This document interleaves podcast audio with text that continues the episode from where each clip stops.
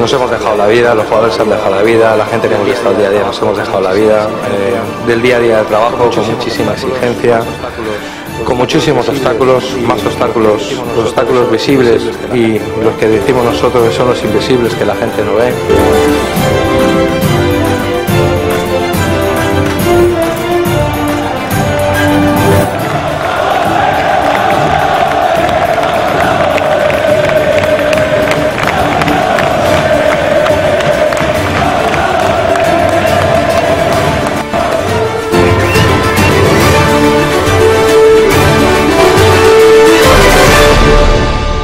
En Sport Direct Radio, Frecuencia Hola, ¿qué Malaguista, tal? Muy con a Kiko todos y García. Bienvenidos a Frecuencia Malaguista. Un día más con todos ustedes en la sintonía de Sport Direct Radio para compartir este rato de radio y deportes, de malaguismo al fin y al cabo, en el que queremos convertir eh, cada día de 12 a 2 de la tarde nuestra radio, nuestra casa, Sport Direct Radio. Ya sabéis que a partir de las 2 de la tarde podéis conocer el resto de la información deportiva malagueña con el pabellón, Unicaja, eh, las chicas del balonmano, que tenemos eh, una olímpica, eh, que tenía Solo López como mínimo.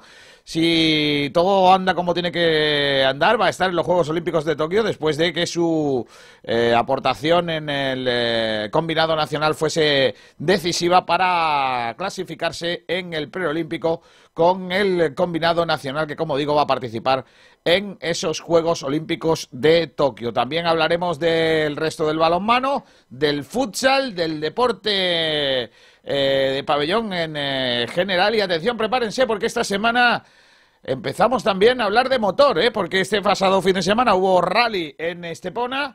Y por lo que sea empiezan los coches. Ya sabes que empieza la Fórmula 1, que ya sabéis que yo opino que pero aquí tenemos a varios locos de esto, que Javi Muñoz, eh, Sergio Ramírez, que son unos loquillos de, de los coches y seguro que están preparando alguna cosita. Javier Muñoz, ¿qué tal? Muy buenas tardes. Buenas tardes, Kiko. Hoy no venimos con victoria del Mala como las últimas dos semanas, pero Claro. bueno, arranca la Fórmula 1, como has dicho. Claro. Es que tengo una historia mm, muy bonita. Podía haber empezado hoy dándole palos al árbitro, al, al estamento arbitral, al, al- mangue de ayer. Pero acá ha sido una sorpresa empezar hablando de, de coches. Claro, tú dices, Sí, sí, lo ha sido por lo que sea, tú empiezas hablando de coche, un tal, y parece que es como si, como si no hubiera pasado nada. Por lo de ayer fue un mangue en toda regla, ¿eh? Cuidado con eso, que independientemente... Fue una... nah, fue un... que diría... pa- mira, esto es para los que están en el streaming, ¿eh? Esto va dedicado a ellos, para que nos están viendo en streaming. Lo que hizo Duda, ¿eh? ¿Os ¿Acordáis del gesto? Vaya que se me acuerdo. Pues eso. Y también de esto. Eso también, este también es muy bueno, ese también es muy bueno. Bueno, Javi, ¿qué tenemos hoy en nuestro frecuencia malaguista de la jornada del lunes 22 de marzo? Pues para empezar tenemos, como todos los fines de semana después de partido, el Chumbo y Biznaga, eh, bueno, excelencia ya. Y preguntamos cuál es el mejor jugador del Málaga y el peor de este partido contra el Tenerife. Y después tenemos dos debates que tienen también mucha relación con el arbitraje de ayer. El primero de ellos es, ¿crees que el arbitraje fue el culpable del resultado o piensas que el Málaga no estuvo a la altura? Y después otro es si, que, si el Málaga debe de hacer una queja oficial por el tema arbitral. Todos estos debates los pueden contestar los oyentes, ya sea por Facebook Live, por Twitter o por cualquier plataforma donde nos estén viendo. Por YouTube también, por YouTube Live, por Twitch. Es que tenemos de todo, ¿eh? Eh, y bueno, y el podcast, ¿eh? Que luego nos escucháis por la noche y parece que nos, nos olvidamos de vosotros. Que no, que estáis ahí. Gracias, gracias, gracias. Siempre gracias. Eh, hoy tenemos por aquí un elenco de gentecilla interesante que está ya con nosotros, comenzando por el gran Salvador Aguilar. Hola, Salvi, ¿qué tal? Muy buenas. Salvi. Muy buena, Kiko, muy buena, compañero. Estaba aquí pillar el micro. Hoy tengo hecha la cama, Kiko. Traigo buena- Ah, sí, sí, hoy sí, hoy sí ha hecho la cama, no como ayer. Eh, otro que ha hecho la cama hoy es Fran eh, Peláez. Hola, Fran, ¿qué tal? Muy buenas. Buenas tardes, Kiko. Hoy también la he hecho. Claro, qué tío más grande, ¿eh? Los tres ahí con la cama de, de fondo, qué tío más grande. Y, eh, y Sergio Ramírez también tiene la cama hecha. Eso es que no sé si es la cama, la parte de atrás tuya. Sergio, hola, ¿qué tal? Buenas tardes. Hola chicos, ¿qué tal? Buenas tardes. No, yo no tengo cama, yo Tú duermes en el suelo, correcto. Duerme en, eh, en el suelo, básicamente. Sí, sí, está muy bien, está muy bien. Bueno, yo creo que, hombre, hoy, por lo que sea, hay que hablar de, de- del partido de ayer, que yo creo que hay muchos frentes abiertos, ¿eh? Cuidado. por- Demasiado. porque, por lo que sea, igual no todo va a ser lo del árbitro. Que habría que ver un poco eh, si lo es o no. Bueno, yo tengo un editorial que voy a leer. Sorpréndenos. Igual nos meten en la cárcel, ¿eh? Porque ayer lo escribí y estaba absolutamente, estaba muy caliente. O sea, estaba absolutamente encendido. Y no he dejado mm, pasar eh, las 24 horas de, de tranquilidad para que todo sea no. Sino lo escribí ayer y, y ya hoy lo suelto. Si ves que me paso, Javi, que tú eres bastante, bastante cuerdo, dime algo para que no, no me metan en chirona, ¿eh? Cuidado. Ah, entonces te dejo que hables todo lo que quieras. Perfecto, claro, y te quedas tú a los mandos, qué tío más grande. Ay, Dios mío. Dios. Bueno, eh, ya sabéis que la actuación arbitral de la Rosaleda ayer volvió a poner en la picota mm, de la opinión pública el, el bajísimo nivel que están teniendo los trencillas en el fútbol nacional. Una imagen que queda mucho más deteriorada ante su descarada incompetencia para usar la herramienta que supuestamente iba a ayudarles a ser más justos. El gol del Club Deportivo Tenerife no debió subir al marcador. Lo dicen todos los árbitros. Y en el supuesto caso de que el colegiado no lo hubiera visto, debió ser el VAR el que le enmendara el error al trencilla riojano. Es eso mismo lo que hace levantar mucho más las polémicas. Antes, cuando el árbitro se equivocaba, siempre se recurría a la famosa frase de Hombre, si fallan los delanteros que cobran millones, no van a fallar los árbitros. Pues ya no tienen esa excusa. Y por eso fallan desde la salabor, para poder justificar aún todavía sus incompetencias con los errores humanos. Las máquinas no pueden fallar.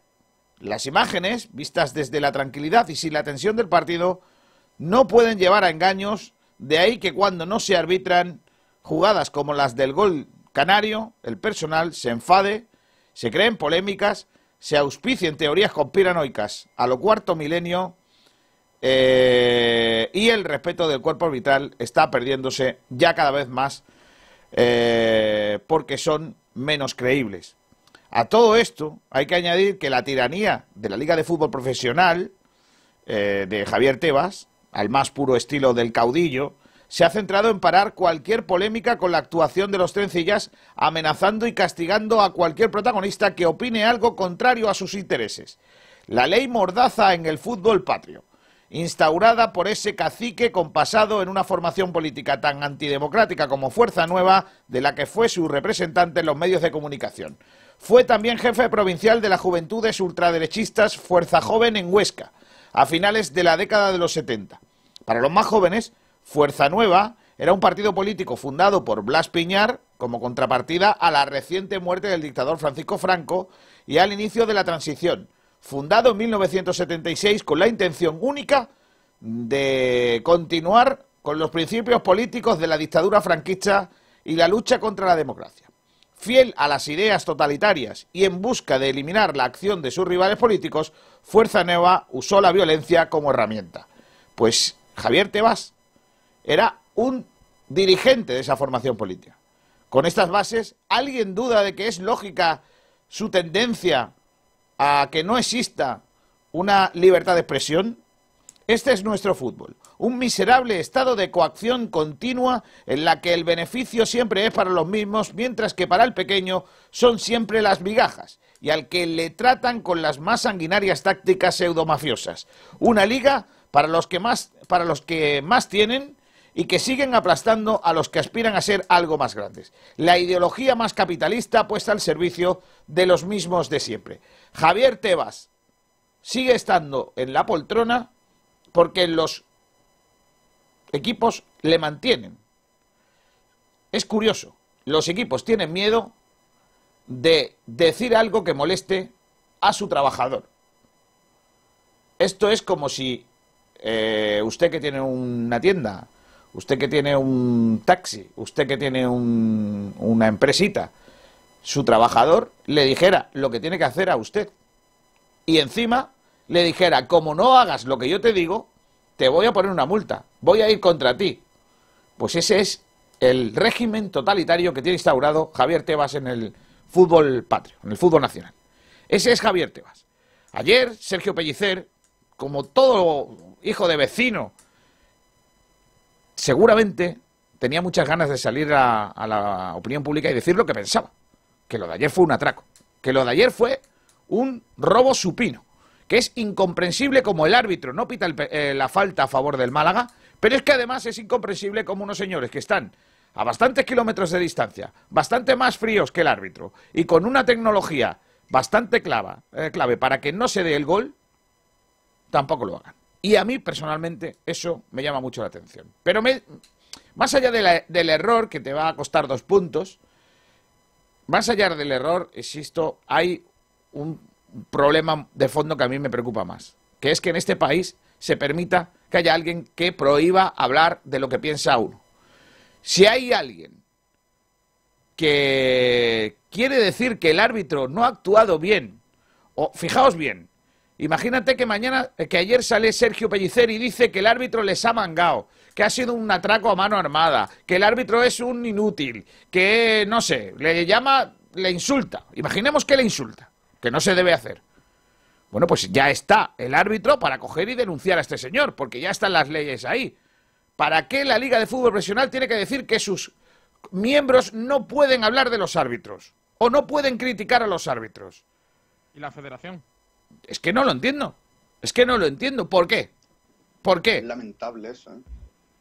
Mm, a- a- o sea, que encima Lo que de... te dije la semana pasada, Kiko, lo del tercer equipo. Está muy bonito eso de decir el- los árbitros son el tercer equipo. Tercer equipo para todo, ¿no? No, es que los árbitros tienen que seguir teniendo ese estatus de privilegio de eh, intocables porque, porque sí. Hay que decir que cuando eh, uno está eh, en, los cursos de entrenador, eh, las charlas que dan los árbitros, la tendencia es, somos deportistas como los demás, como los jugadores, como los entrenadores, somos igual de deportistas. No, no son iguales. Ellos quieren tener un estatus de superioridad, quieren seguir teniendo la sartén por el mango, quieren seguir pudiendo eh, mandar en lo que ocurre. Y esa es el la realidad del fútbol español. A este señor, que ya han tenido hace poco un mes entero en la nevera, yo no sé si lo van a meter otra vez en la nevera. Una nevera que, por cierto, dicen los árbitros que no existe, que esa también es otra. O sea, no son capaces ni siquiera de decir cuando un árbitro se equivoca. Pero bueno, eh, a este señor le debería de pasar algo. Es que al Málaga le han dejado dos puntos menos. No sé si esos dos puntos van a ser importantes o no al final de temporada. Pero son dos puntos más que, que el Málaga podía haber sumado. O no, no se sabe nunca, ¿no? Igual no marcan ese gol y marcan otro, e incluso después viene el segundo. Pero ya han marcado el, el designio del eh, partido. Javi Casquero, ¿qué tal? Muy buenas. Eh, perdón, Galli- eh, Guille Casquero, ¿qué tal? Muy buenas. Ahí sí. Hola, Guillermo. Está silenciado el Sky. Guille. Está haciendo la cama. Ah, hola, Guille. ¿Está silenciado y se ha silenciado de nuevo? Vamos, Guillermo, es darle un botón nada más, ¿eh? Tampoco es... Hoy ma- está el ma- móvil hoy Ahí, ahí. No, te ¿Qué iba a decir eso, que es solo darle un botón, que tampoco es mandar un hombre a la luna. O sea, tranquilo. que no- Imagínate si dependiera de mí. ya te digo. Bueno, Guillermo, eh, quiero empezar por un debate, por no centrar todo en el arbitraje, porque luego viene Fernando Muñoz, que es árbitro, y nos va a decir lo que él piensa. Eh, me gustaría preguntarte, como, como al resto de los compañeros, eh, para empezar, eh, Javi, perdona que me salte una vez más el, el guion. Eh, Ah, algo típico. eh, me gustaría saber si crees que el único condicionante del resultado fue el árbitro. Es decir, ¿hay más cosas en lo deportivo que se podía am, hablar en, en este partido? A, ver, lo que está claro. Bueno, como. Empieza, eh, Guille, dale, dale. Ayer me fui muy enfadado del partido. O sea, cuando terminó el partido, recuerdo que eh, me fui enfadado. No había hecho deporte ese día. Sí, el sábado me puse los tenis de, correr y me fui un ratito porque tenía la cabeza bastante, bastante enfadada. ¿eh? Es verdad que para mí el árbitro dejó un mal sabor de boca en esa jugada, pero para mí, y yo lo digo en serio, si mi cabreo se pudiese medir por porcentajes, el árbitro ocupaba ayer un 20%. El 80% para mí lo ocupaba el Málaga, Pellicer y, y la plantilla. Para mí en la primera parte frente al Tenerife, vale, rival competido. El Málaga no tira mucho del juego, no tiene un argumento que haga de hilo conductor durante toda la primera parte. Es verdad que la jugada del gol es un jugadón de Jozabet y Jairo por la banda derecha. Jairo eh, fue decreciendo con el equipo. Para mí los primeros 25 minutos de Jairo son muy buenos, pero fue decreciendo, pero la segunda parte no hay por dónde pillarla. O sea, tú no puedes meter un gol en una jugada que tampoco es de suerte, es esporádica, llega en un momento importante del partido, es una buena jugada trabajada por el Málaga y de mucho fútbol bueno de segunda, pero más allá de esa jugada, el Málaga se dedica 50, 55 minutos, contando descuento de la primera parte y de la segunda, a, defender un resultado eh, muy cortito y muy justito, eh, que, que, no te da para ganar al Tenerife. El Málaga sabía que si no metías el 2-0, seguramente no iba a ganar el partido y para mí se conformó. Yo no sé cómo lo veis vosotros, pero para mí se conformó Tela, es No, una sí, muy sí. malagueña y, una, y un gesto muy malagueño. Se conformó Tela y se conformó muchísimo. El Málaga no tuvo valentía para mí ayer, o sea, para ayer para mí era un partido muy importante, pieza clave para meterse a lo mejor en la pelea e ilusionarse un poquito por, eh, por el ascenso en playoff o meterse en la pelea para ilusionar a la afición y al mismo equipo para, para meterse. Hace poco leí una entrevista de Joshua Mejías, que me perdone el medio, pero no me acuerdo cuál es, un medio local de Málaga, no sé si Málaga hoy, La Opinión o, o El Sur, y decía que él se ilusionaba con el ascenso, que poca gente lo veía posible, pero que él estaba ilusionado. Yo ayer me gustó mucho el partido de José de Joshua Mejías, pero es que el Málaga, el mensaje que mandó Pellicer, yo no sé si directamente, si indirectamente, si explícitamente, si implícitamente, fue defender el resultado, poca valentía para atacar, y la valentía no es meter a Joaquín por Jairo, que es un revulsivo natural y punto. La valentía no es meter a Sepovic para que debute y juegue como ancla arriba quitando a calle. Esos son cambios naturales propiamente dichos. La valentía es plantear una segunda parte proactiva y no reactiva. Y es verdad que yo lo hablaba ayer con mi con Piso, que también es malagueño y, y malaguista. Si este partido lo haces frente al Mallorca, lo haces frente al Español, lo haces frente al Almería, que te acusa mucho, que te agobia, que te afisa en campo rival, vale, porque son megaproyectos de la categoría que seguramente tengan mucho más argumento y fútbol que tú. Pero contra el Tenerife, que va a 40, que es un sinsabor de la categoría, el proyecto parecía para playoff y lleva menos puntos que nosotros, a mí por lo menos no me vale. A ver, lo que está claro de ayer es que el Málaga no hace un gran partido. De hecho, de este último mes diría que ha sido el peor con diferencia. La primera parte sí es cierto que fue de menos a más. Los últimos minutos estuvo un poquito más activo, tuvimos el gol y demás. Pero sí es cierto que, por ejemplo, la segunda parte el Málaga parecía que, que con ese resultado iba perfectamente y simplemente tenía que, tenía que aguantarlo, ¿no? Y el Tenerife, de hecho, fue mil veces mejor. Pero también, hablando del debate este que tenemos del, del, arbitraje, de si fue el culpable del resultado, la realidad es que pese a la superioridad del Tenerife, quitando el gol ilegal, el Tenerife no puso demasiado peligro la portería del Málaga. Y en las dos que puso peligro estuvo muy bien Soriano deteniendo el balón y por lo cual no marcó ningún gol legal. Por lo cual yo creo que sí que es culpable. Obviamente esto no quita que el partido del Málaga, vuelva a repetir, sea nefasto. Y hay cosas que, que mejorar, sobre todo para, para, el próximo partido contra el Cartagena. Pero yo creo que el resultado sí que tiene, el resultado no, el arbitraje, sí que tiene mucha, mucha culpa en el resultado. Yo, yo no estoy de acuerdo con. Yo, por una vez y mucho tiempo atrás, eh, que yo creo que no, que no discrepaba con Guille Casquero, yo estoy en desacuerdo contigo, Guille, porque yo creo que. Es verdad que tú coges las estadísticas del partido y las, y las lees fríamente, sin, ver a, sin haber visto el partido. Tú lees las estadísticas y dices, uy, el Tenerife le dio un baño al Málaga. Eso no es cierto. O sea, la sensación que yo tenía de, de superioridad del Tenerife no era tanta. Es decir, eh, es verdad que los números cantan mucho, pero sí es también verdad, por otra parte, que el Málaga no sufrió. Es que el Málaga no sufrió. Sea, si el Málaga, si al Málaga no le marcan, si al Málaga no le marcan el gol que no tenía que haber subido al marcador, el Málaga termina el partido 1-0 y se acabó, porque es que no hubo más ocasiones. Es que es que hubo dos seguidas que atrapa, eh, que Barrio, eh, perdón, que Soriano actúa fenomenal, pero es que no hubo más. Es decir, eh, que, que, el Málaga le faltó, sí, pero, sí, le faltó lo de otros días, sí, es verdad, no estuvo, no estuvo bien, no fue protagonista, pero es que el Málaga jugó a favor de, de, marcador y yo entiendo al Málaga. Yo entiendo al Málaga porque el, el, rival no le estaba haciendo daño. No le estaba haciendo daño. Entonces dice, oye, pues si pero no me está haciendo daño, yo sigo. Rácana, ¿eh?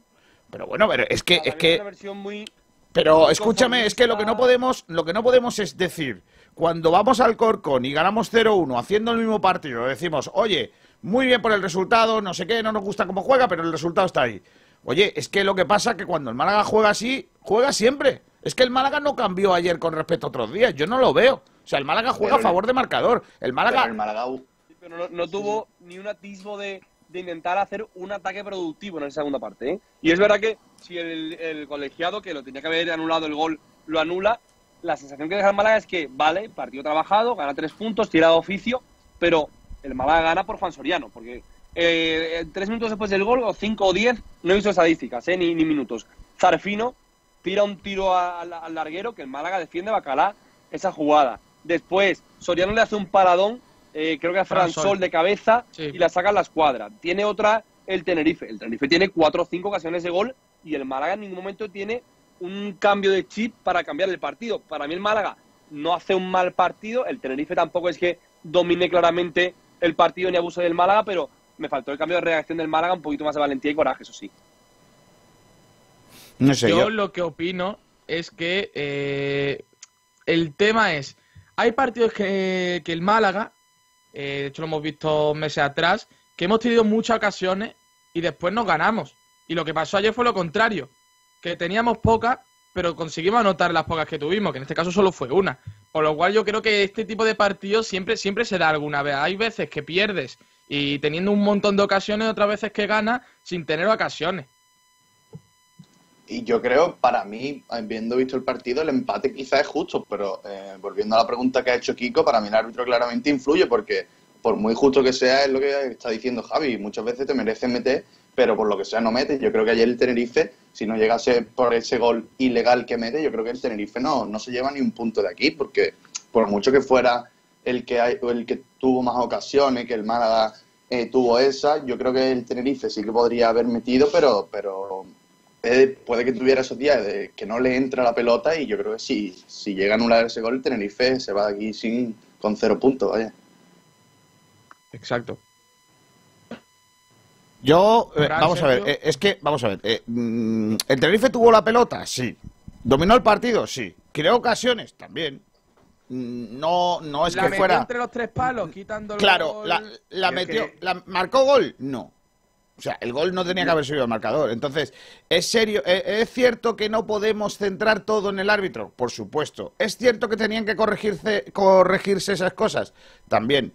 Pero yo lo, a lo que me refiero es que cuando Pellicer gana jugando como ayer, queréis que no le demos palos, porque ese es el juego que él propone, y, y ese es Pellicer, y cuando no lo hace, que eh, queréis que le demos palos. Pero si es que el Málaga Pero, juega siempre igual, Guille. Se, se viene abajo para Pero, mí, pero es, es normal, es normal, Salvi. Pero Eh, yo lo veo normal, Rayo. es, es la forma en la que quería jugar el Málaga, con el resultado mm, Es de el 1-0 problema. y viendo que el Tenerife en la primera parte apenas había hecho, había hecho mucho, es normal que quiera jugar así, eh, El Ma- es lo más inteligente. El Málaga Pero- no sabe cerrar partidos. O sea, yo creo que un problema que tiene de siempre que los primeros 25 del Málaga me gustaron mucho. O sea, yo creo que fueron unos buenos 25 minutos combinando, llegando más arriba. Pero una vez metieron el gol, no volvió a pasar na- nada en el partido. No crearon peligro. No, no, no, Fran, yo tampoco estoy contigo. Yo creo que el Málaga ayer No, ni siquiera Málaga combinaba. ocasiones. O sea, ni, siquiera Jozabed. Mira, Jozabed, Jozabed, que estaba jugando muy bien estos días atrás, ni siquiera fue ese diferenciador de otras veces. Yo creo que, que al Málaga le, le faltó chispa, le faltó chispa para jugar como otros días. Y probablemente, mm, y, y en eso es- estoy, estoy absolutamente convencido, es que el Málaga no cambia con respecto a otros días. La idea de juego, la propuesta de juego del Málaga es siempre la misma. Eh, ¿Qué ocurre? Por lo menos desde el partido del Sporting aproximadamente para acá, ¿no? Sí, de, de hecho dice Pellicer, ¿no? Que ahora últimamente el equipo como que se tienen que adaptar al- a, ellos, no ellos a los equipos, y eso Claro. que es como que se están haciendo de respetarlo. ¿Qué ocurre? ¿Qué ocurre? Que, que ayer no le sale. O sea, ayer el partido, por lo que sea, no sale como otros días, porque, leche, es Pero que Kiko, todavía no no, puede estar bien. que el Málaga se pone 1-0, se adelanta el marcador y no sabe cerrar el partido. No, a ver, eso. ayer sí es Es cierto que no supo cerrar No, el partido. esto pasó ya El muchas Fue veces. superior en la segunda parte, lo hemos dicho ya. Pero hay otros partidos en que lo ha sabido cerrar perfectamente. Pero le cuesta El del Rayo Rayo. Vallecano, por ejemplo. pero Es que el hay que meter el gol. Va, va arriba. Yo vi al Málaga en el Rayo Vallecano mucho más arriba y el Rayo Es- Vallecano, bueno, un rival similar al Tenerife y el Málaga no se viene abajo, va arriba y acaba manteniendo ese 2-0. No, no, Hay que, es no que el Málaga tiene que marcar en el minuto 50, en el 45, para que no sean tantos minutos aguantando atrás. Por cierto, está por aquí ya Jesús Martín. Hombre, Jesús, pero bueno. Uf, Madre mía, ¿dónde estaba este hombre? Eh, Jesús, ¿qué tal? Muy buenas. Hola, muy buenas tardes, Kiko. Muy buenas tardes, compañeros. Oye, Jesús, ¿tú crees que se le puede achacar únicamente al árbitro lo, lo que pasó ayer o, o también hay parte deportiva de, de- de ese resultado de empate a uno que parece que, a ver, que parece que es que se ha muerto alguien? Es decir, que al final es el empate, un empate que es hasta cierto punto, entre comillas, lógico en, en- en segunda división que puedan ocurrir, ¿no? A ver, es, es bueno, pero de la forma en la que se dio es lo que, lo que estamos hablando. Eh, que de la forma en la que se dio no sabe tan bien ese empate.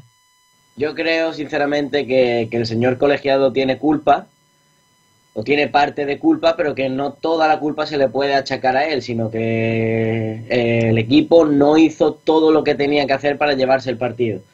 Eh, no es un mal partido del Málaga, pero tampoco él es un partido del nivel de los anteriores que hemos estado viendo estas últimas semanas, ¿no? Entonces yo creo que la clave está ahí, en que el árbitro tiene parte de culpa, pero no toda la culpa es del árbitro.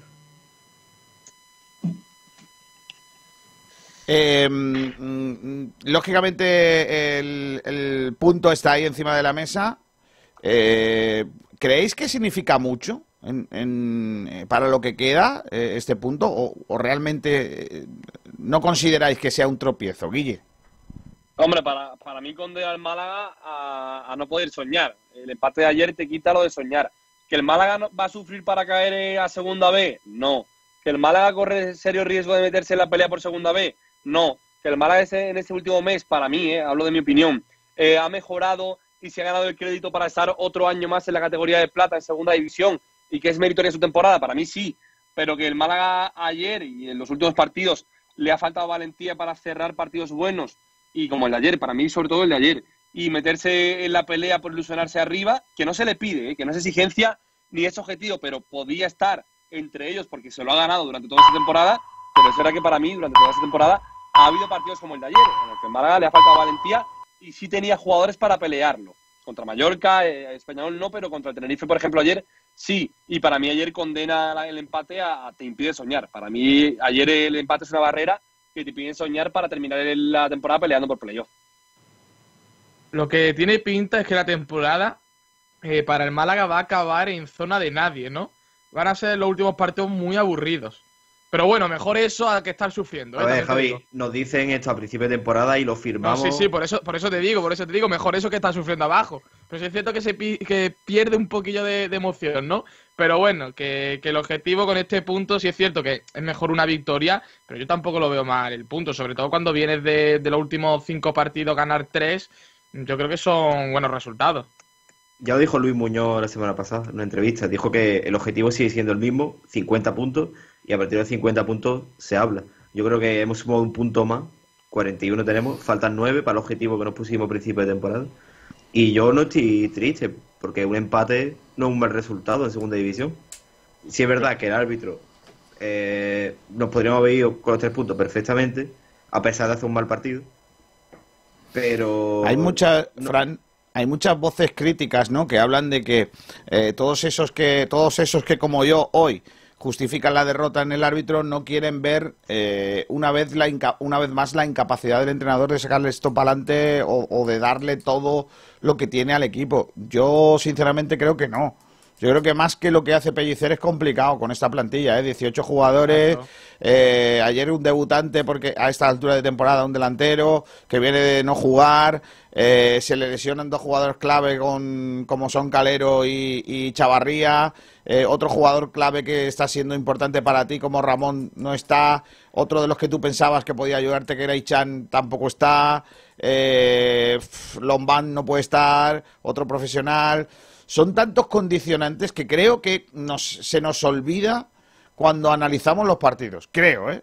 No sé, yo, yo, Es que mm, no sé si estáis en opinión conmigo. Die- se diesen toda la semana, pues sí que entendería el cabreo, pero que será un partido malo de los últimos cinco o seis partidos que llevamos bastante bien. Yo sinceramente no, no sé, no critico al equipo por un partido malo. A ver, yo, sí, yo este visto- partido es malo, mm, criticamos el partido esto, pero no toda la situación, porque llevamos un mes que el juego es, mm, yo creo que para todos maravilloso del Málaga. Bueno, maravilloso. A ver, Escúchame.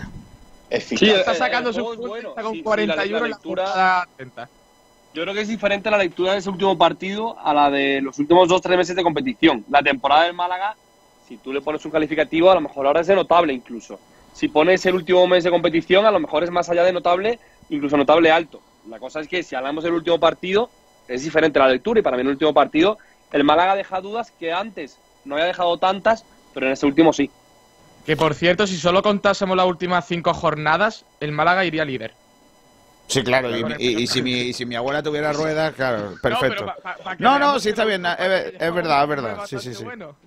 Y, yo pregunto, y seguramente, si vemos esos datos, cinco jornadas, el Málaga va líder, porque este equipo ahora, olvidando eh, canteranos, fichas del filial, ayer el Málaga creo que no jugó con ningún jugador que no tuviera eh, ficha del primer equipo, en once titular.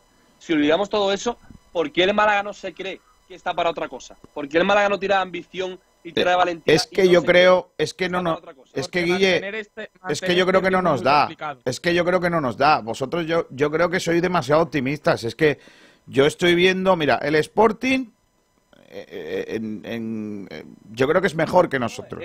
El Rayo es mejor que nosotros. Sporting y Leganés. Quita cinco. El Málaga se puede creer que puede estar para ganar al, Bueno, ayer. ¿tú no crees que tú no crees que el Girona es mejor que nosotros? Claro. Pues yo creo que no. Pues yo creo que en sí. plantilla sí. En plantilla sí, plantilla claro. sí. En jugo Pero- de que se, se le está es que- sacando, no. Es fútbol. Mira el Elche el año pasado. ¿Quién, ¿Quién daba un duro por el Elche? ¿Quién daba un duro? Nadie. Pero sí, y el Mallorca pero Pacheta, y Pacheta todos. se lo creyó. Es que Claro, por eso yo estoy con Guille, yo que sé. nosotros. Una vez lleguemos a los 50 puntos, luego habrá que habrá que seguir, ¿no? Hay que habrá que pensar en otras cosas. Llevamos toda la temporada tragando rueda de prensa de Pellicer de primero 50 puntos, primero 50 puntos, objetivo, partido a partido. Cuando se vea, vamos a competirlo. Pues ahora es el momento. Pero no te Llegamos a pueden los mar- 50 puntos, estamos ahí tranquilos. Es que todavía no hemos llegado. No te pueden Bueno, marcar el objetivo El de meterte en playoff. ya no va a descender. Todavía. Claro. No, hombre, yo, yo dudo mucho que el Castellón consiga de aquí a final de temporada No. eh, 20 puntos. La verdad que lo recono- reconozco que va a ser muy difícil. Pero tiene 30, no, no, no, no llegará a, a los 50 ni de coña. Eh, eh, pero también es verdad que tenemos que ver que el Málaga tiene 41 y su bagaje en cuanto a goles a favor, goles en contra es el peor de los de arriba. Es que tenemos menos 6 todavía. Entonces, ahí hay una cosa impepinable que es que hemos, hemos estado muy mal durante la primera parte de la competición, hasta que no se ha hecho el equipo un poco a, las prestaciones y a, y esa, esa mm, hacer una liga entera, ¿no? Y luego es verdad que, que oye, que tampoco se, se puede dramatizar por este empate, que el Málaga es verdad que no se ha puesto a 6 del Rayo, que ahora se pone a 8, que bajos- bajamos una posición, pero oye, que tenemos 41 puntos, estamos a 8 del Rayo y estamos a 5 del séptimo. Lo, lo peor de todo es que en realidad para meterse en la promoción solo hay una plaza, porque teniendo en cuenta que Sporting, Leganés tienen 52-53 a esas alturas y Almería 56, a eso no los alcanzamos ni de coña. Con lo cual, mm, eh, en realidad va a haber una plaza para, para meterse ahí que va a estar muy difícil, ¿no? Porque con 41 puntos, pero no solo va a estar difícil para, el- para el Málaga, es que la Ponferradina está a tres puntos también del Rayo Vallecano, ¿no? Y, y No, de- sí, sí, y el de Girona... la zona media están el- ganando últimamente bastante. y el, el Girona eh, a 7, ¿no? Entonces hay que tener cuidado porque la gente de arriba eh, también lo está pasando mal. Fíjate, la Almería lleva un empate y una derrota consecutivas. El Mallorca igual, derrota y empate. El Español un empate y una victoria. Y, y si quitamos la rachita del Rayo que lleva dos victorias consecutivas, eh, es que no hay nadie en segunda división que tenga una racha mejor que la del Málaga. Es así, el español lleva dos victorias, tres empates. La Ponferradina, tres empates, dos victorias. El Málaga lleva tres victorias, un empate y una derrota. O sea, si me, si me apuras, como ha dicho antes Javi Muñoz, estamos ante el mejor Málaga del año. Yo creo que por ahí duele también mucho la derrota de ayer, ¿no? Ya no solo Claro. por el minuto por el- en el que llega, eh, la forma también con la polémica, sino por eso, el hecho de haber conseguido la tercera victoria consecutiva te mete, no sé si te queda octavo, noveno, a cinco o seis puntos de los playoffs. Yo creo que por eso quizá puede doler más esa derrota, pero lo que estoy diciendo, ¿no? Viendo la trayectoria que el Málaga está teniendo en estos últimos cuatro o cinco partidos, es cierto que al equipo, pues, poco se le puede achacar ahora mismo. Bueno, eh, Casquero, antes de irte, quiero preguntarte tu chumbo y tu biznaga, porque creo que hoy eh, va a estar muy reñida la cosa y todo el mundo que vote eh, sea, será bienvenido, porque va a haber lío. Ya te lo digo yo. Pues mira, eh, yo voy a cambiar un poquito, eh, voy a hacer algo más diferente que otros días. Yo le meto eh, la biznaga a Juan Soriano, que para mí por primera vez hizo un partidazo. Para mí en toda la temporada no había hecho un partidazo sólido y grande. Es verdad que en el gol, eh, sin hablar mucho de polémica, las manos en el último momento. Es incluso falta todavía y, y sigue siendo juego peligroso, pero no va con todo. Como que se mete un poquito de miedo y levanta la mano y por eso Ramón Folk no le llega a tocar. Que no le llega a tocar impactar no significa que sea falta y juego peligroso.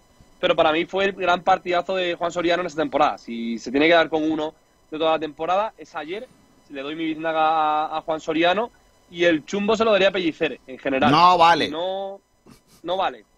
No vale, hombre, te lo compro, te compro tu crítica a Pellicer, pero no, no, hemos dicho desde primera hora que no vale al entrenador. Ven, pues el chumbo se lo doy a Matos. Para mí un partido muy, muy, muy, muy, muy discreto de, de Matos. Jugó muy bien Alexander. A mí me gustó mucho la primera parte, sobre todo Alexander y Jairo en la banda derecha.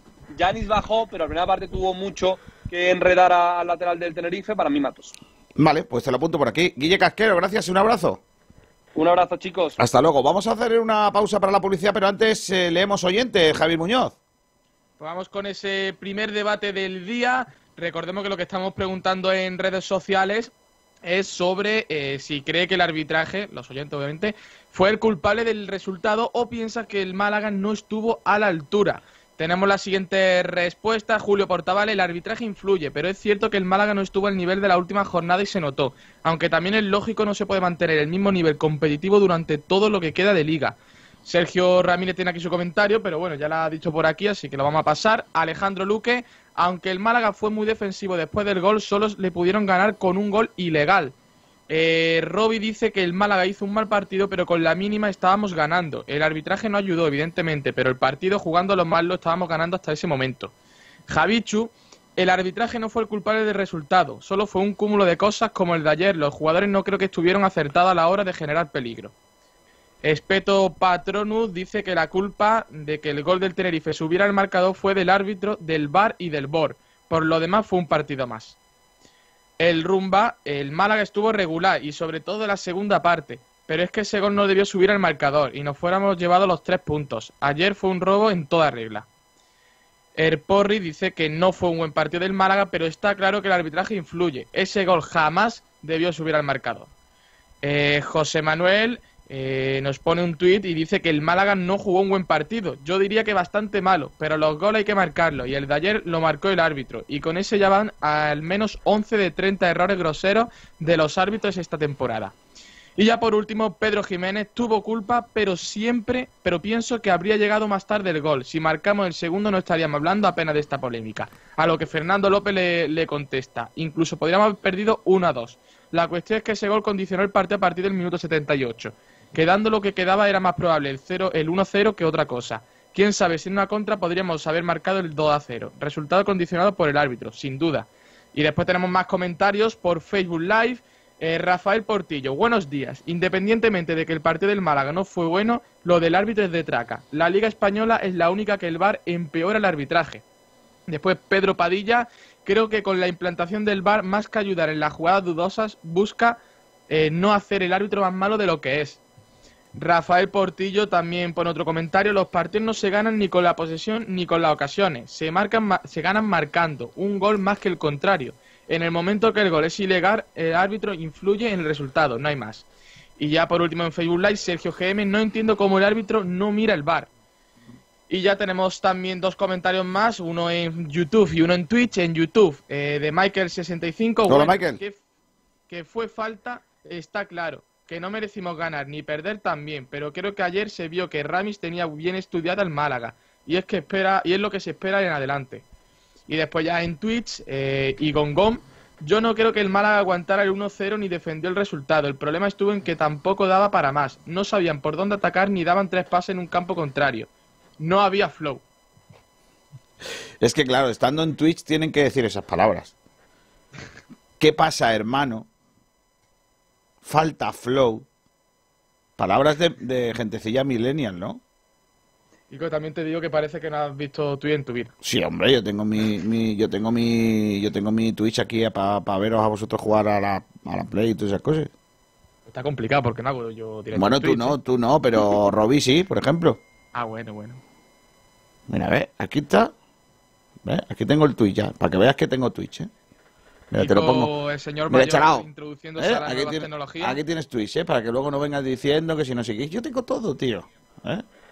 Dice, y Gongón dice, bueno, yo soy del 87. Claro, del 87, por lo que sea, se ve viejo el hombre. Se ve mayor, claro. Pues si te digo de dónde soy yo, imagínate. Bueno, voy a invitaros a unas pixitas. Ay, Dios mío. Jesús, ¿a ti de qué te gusta la pizza? Jamón y queso, ¿no? Lo más normal. De toda la vida, ¿no? Tú eres un tío corriente, ¿no? Sí, sí. Perfecto. Eh, ¿A ti, Salvi, de qué te gusta? Eh, pollo y bacon. Uh, esa buena, ¿eh? Sí, amigos. Eh, ¿A ti, Fran? Yo soy del Team Barbacoa, siempre. Team Barbacoa, efectivamente. ¿A ti, Javi? Jamón y queso, como Jesús. Y se le puede echar salchicha mejor. Madre mía, madre Ah, mía. dices. Ah, La salchicha no. La salchicha es un producto que no me termina a mí de convencer.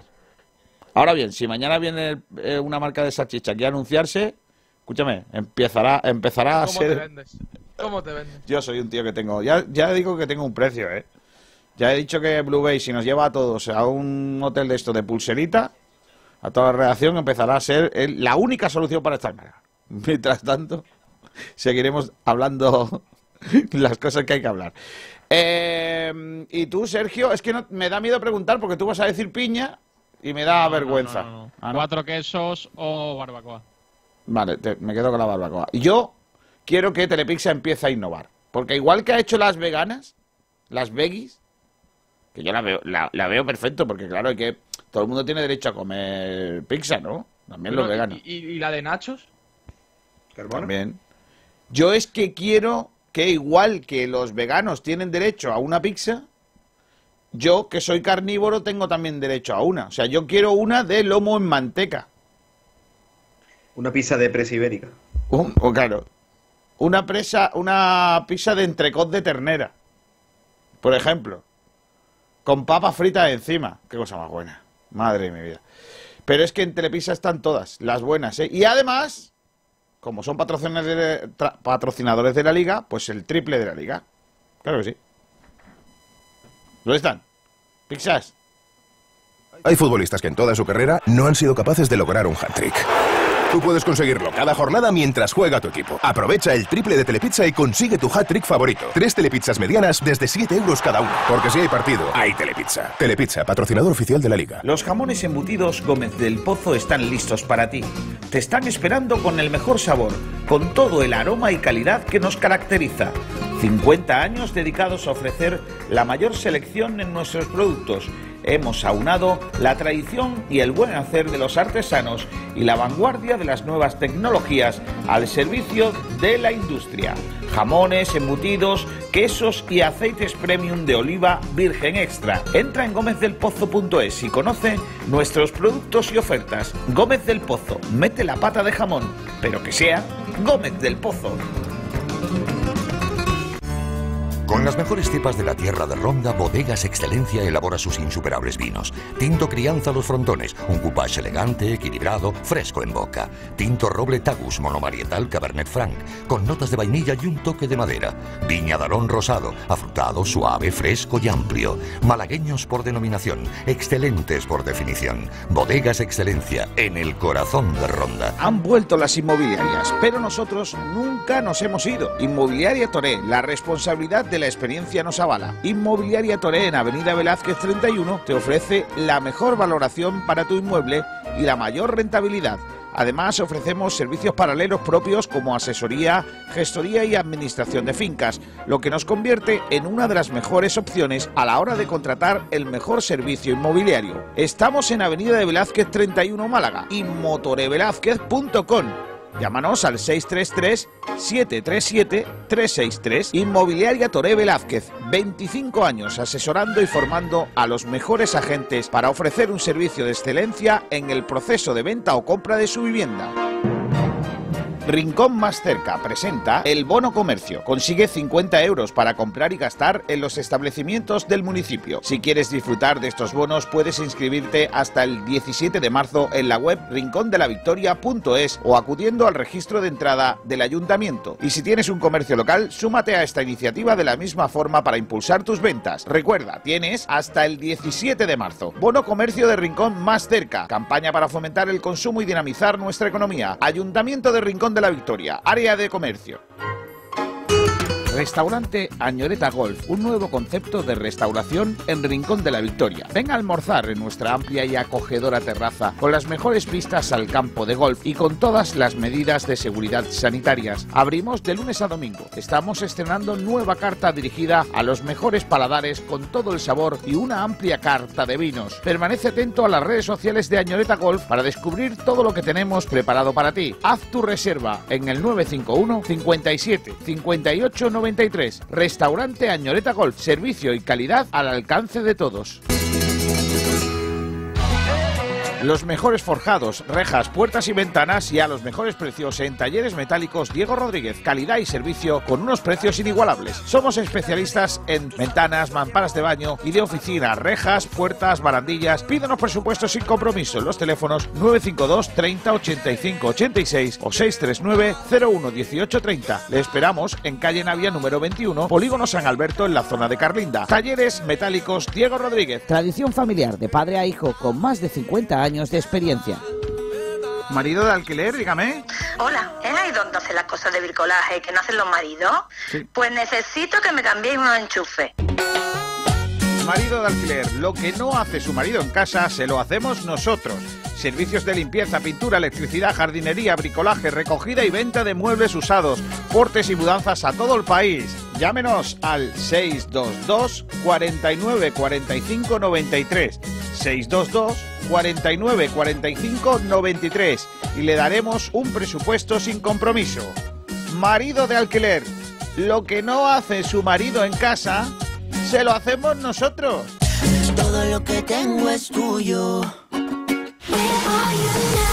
K12, tu especialista en Solid Surface, distribuidores e instaladores en Málaga del mejor, más moderno y ecológico de los materiales para cocinas, baños, expositores y cualquier proyecto decorativo. El Solid Surface posee unas inmejorables cualidades estéticas, ideales para todo tipo de muebles. Es altamente resistente, antibacteriano, ecológico 100%, de fácil limpieza y posee una alta durabilidad en el exterior con el mínimo mantenimiento. Puedes elegir entre más de 100 colores. K12 Solid Surface, preséntanos tu idea y la haremos realidad. Trabajamos con primeras marcas, Crión de Porcelanosa, Corian, Nerge, etc. Más información en nuestra página de Facebook K12 Solid o llámanos al 682 71 2084. Estamos en el Polígono El Viso, calle Alcalde Segalerba Sierra, número 18.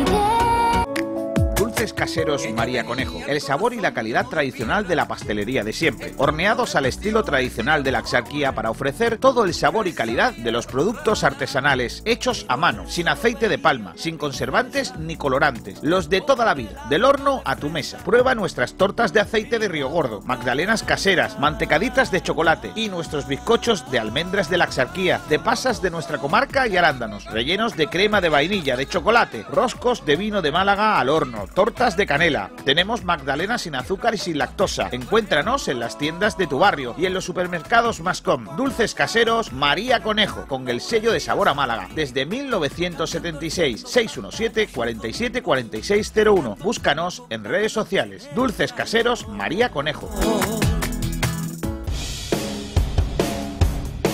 Nos hemos renovado. En Bazar San José llevamos más de 30 años asesorándote con tus equipos de hogar. Somos especialistas en electrodomésticos, buscando siempre la mejor relación entre calidad, servicio y precio bajo. Ven, déjanos sorprenderte. Estamos en Avenida de la Constitución 20 de Arroyo de la Miel. Teléfono 952 44 29 58. Bazar San José. Profesionales de los electrodomésticos.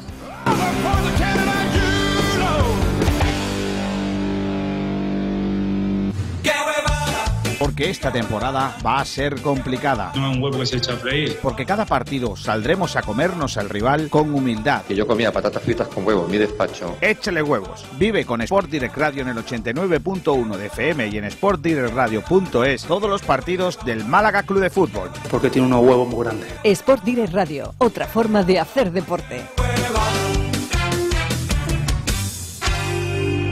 Junto al mar, en el paseo marítimo de Rincón de la Victoria está La Cañita.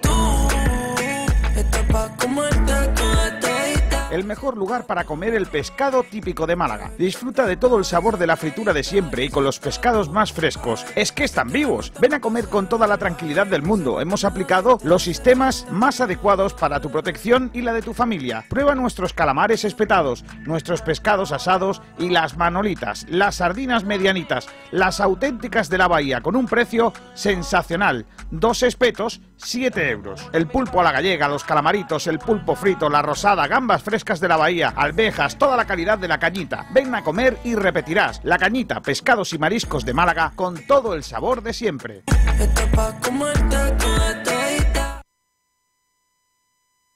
Bueno, ya estamos de vuelta. Son las 12 y 53 minutos. Vamos con datos del eh, partido. Fran, datos numéricos, eh, estadísticas al fin y al cabo de lo que fue el partido, aunque ya lo analizamos ayer en el post eh, eh, de frecuencia, bueno, de Sport Direct Radio, en el postpartido. Esa hora que hacemos después de cada encuentro del Málaga Club de Fútbol, lo, por- lo por menores y por mayores, y sobre todo nos dimos cuenta de que las estadísticas eran muy favorables al Tenerife, Fran. Como has dicho tú, las estadísticas son muy favorables al Tenerife, pero también han dicho antes que unas estadísticas no dicen lo que ha sido el partido realmente. Eh, pues exactamente eh, la posesión, el Tenerife tuvo un 60%, un 59% de posesión, mientras que el Málaga un 41%. En cuanto a tiros, el Málaga en 90 minutos logró disparar dos veces, de las cuales una fue a puerta, sin contar el gol que fue en propia puerta, que no cuenta como tiro. Eh, y el Tenerife logró disparar 16 veces a puerta, 16 veces y 7 a puerta. O sea, mm, por 8 al- a lo que disparó el Málaga. Eh, una cosa que me preocupa del partido es la precisión en los pases. El Málaga tuvo un 58% de precisión en los pases. O sea, son datos malísimos. Porque de 300 pases, 308 pases que dio el Málaga, eh, solo logró dar poco más de 170. O sea, muy mal esta estadística. Después, en cuanto a faltas, el Málaga hizo 19 faltas, mientras que el Tenerife 14. Eh, tarjetas, solo hubo dos tarjetas amarillas a favor del Málaga y ninguna del Tenerife. Eh, y Joaquín Muñoz creo que se pierde el próximo partido, si no me equivoco. Efectivamente. Y saques de esquina, eh, exactamente el Tenerife realizó siete saques de esquina, mientras que el Málaga dos en los 90 mi- minutos. Y fuera de juego, que esto habla bien de la defensa del Málaga, eh, ocho fuera de juego del Tenerife. O sea, la defensa del Málaga yo creo que fue lo más salvable de ayer. Lo que partido. quedó claro es que no fue fuera de juego el gol del Tenerife. Eso quedó Por si no quedó claro por las 45 imágenes que nos puso del fuera de juego. Bueno, y ya está. Bueno, pues los datos Bueno, negativos para. La verdad que para canta mucho. ¿Cómo? Que cantan mucho los números, la verdad. ¿Que cantan mucho? ¿Cómo que cantan Sí, mucho? que cantan mucho de, de que, de que el Málaga no estuvo. Vamos.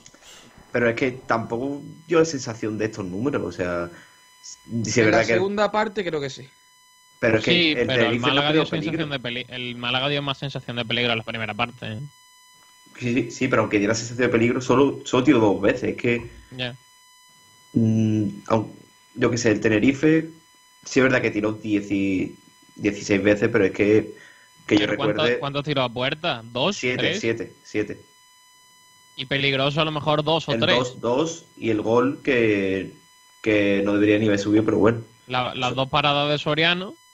Y ya está, es que no creo peligro. Para haber tirado 17 16 veces no creo peligro. la. Es que a- tiró mucho, pero bueno, los tiros cuentan aunque vayan a la palmilla. Claro, exactamente. O sea, si tira de 35 metros y va fuera, pues ya cuenta un tiro. Por eso es que al final los datos son muy interpretables. Por eso que cualquiera que no vea, que no haya visto el partido, va a decir, "Uf, vaya paliza, el Málaga tuvo suerte. Pero los que lo hemos visto sabemos que, que es que el A ver, es que, es que el dominio, por ejemplo, el dato de los dom- del dominio y de los pases eh, completados y todos esos eh, datos son datos que tú ves el partido y el dominio del Tenerife fue en gran parte del encuentro inoperante, o sea, era para nada, porque el balón lo tenían ellos como lo podía tener el, señor que vendía las pipas, que daba igual, no hacían mucho. Eh, el- los pases, pues si se tiran pasándoselas entre los dos centrales un rato, el portero y no sé qué, pues también son pases tal, pero el problema es que eh, eh, es verdad que también llegaron más, tiraron más córner, eh, hicieron más cosas ofensivamente, pero no eran tampoco esa sensación de decir nos van a meter. Yo no tenía esa sensación. Solo en dos Yo- o tres ocasiones, que es verdad que la tuvieron, y yo siempre esperaba que el Málaga tuviera alguna a la contra, ¿eh? Lo que pasa es que no llegaban esas, esas opciones, ¿no? A mí lo que más me preocupa son el, el porcentaje este de acierto en pases, que es que fue nefasto. O sea, un 58% es muy bajo. O sea, es de lo más bajo que ha- Creo que el más bajo que ha tenido el Málaga últimamente ha sido un 65. Pero es que de 300 pases nos da un poco más de la mitad. Yo creo que habla, habla y mucho de lo que fue el partido de ayer. Sí, ayer el Málaga no dio dos pases seguidos. Eh, eh, hoy se puede decir prácticamente esa famosa frase, ¿no? El Málaga no. Bueno, eh, Los datos lo reafirman. los datos una vez más eh, ponen de manifiesto que el Málaga no fue capaz de dos pases seguidos, ¿eh? Vamos a la última hora del Málaga Club de Fútbol. Venga, que está llamando a la puerta un hombrecillo. Ese hombrecillo. Talleres Metálicos Diego Rodríguez, tu carpintería de aluminio al mejor precio, te ofrece la última hora del Málaga Club de Fútbol. Sergio Ramírez, última hora del Málaga Club de Fútbol.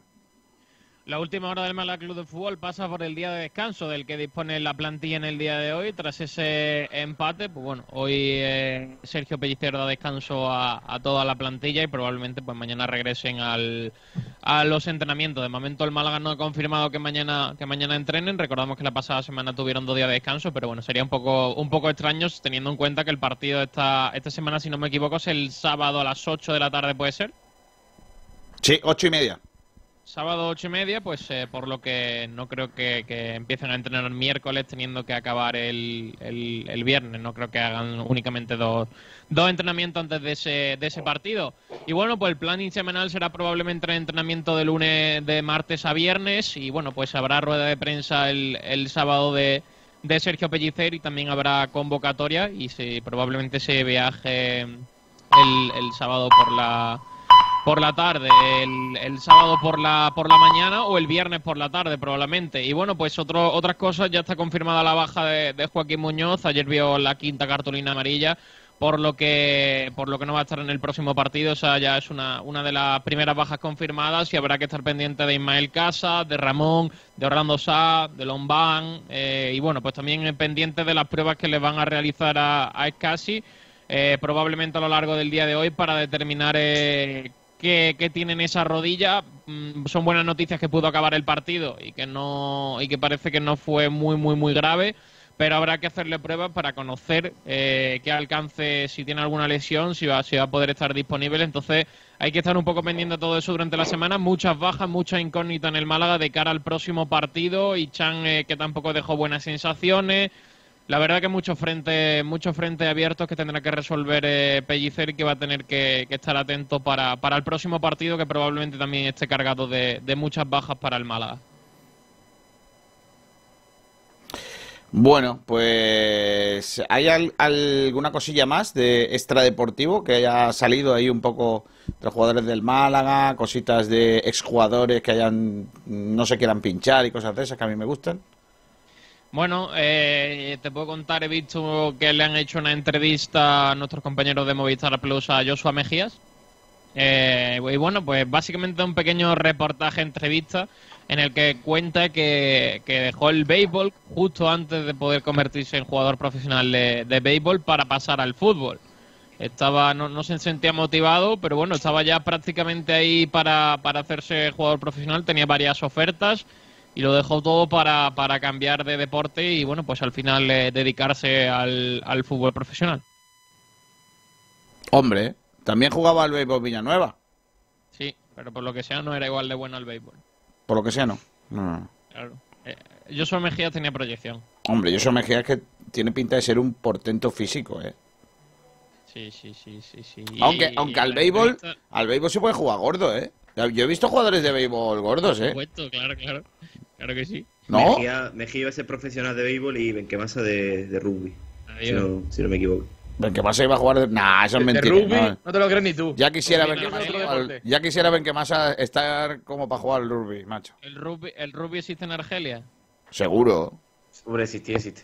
Hombre, Sí, sí. la selección de la selección de rugby de Argelia Llega allí. eh, eh, no la selección de rugby de Argelia juega el 27 naciones. El- la versión extendida, el extended version de, del rugby. Eh, oye, eh, pero es verdad, no os riáis. ¿Cuánto puede pesar un jugador de béisbol? Es que lo- la- las hechuras de No un. sé. Escúchame. Es el que hacía las carreras, porque, hombre, un- uno gordito puede batear bien, pero... Claro. Es que, es que los gorditos, es que también te digo, el que el campo de rugby, o sea, el campo de béisbol, las dimensiones que tiene tampoco es tan grande. Es decir, que cuando dice he hecho una carrera, es que es una carrerilla. Es que el diamante donde corren los muchachos tampoco es tan ancho, eh, tan grande, eh. Vamos a ver cuánto pesa un jugador de béisbol, espera. Búscalo. A ver, habrá de todo, Kiko. No, pero, pero, Peso medio, peso medio. Peso medio jugador de rugby. vale, Claro que sí. vamos a poner. No, de rugby Yo, no. Mi apuesta son 80-90 kilos.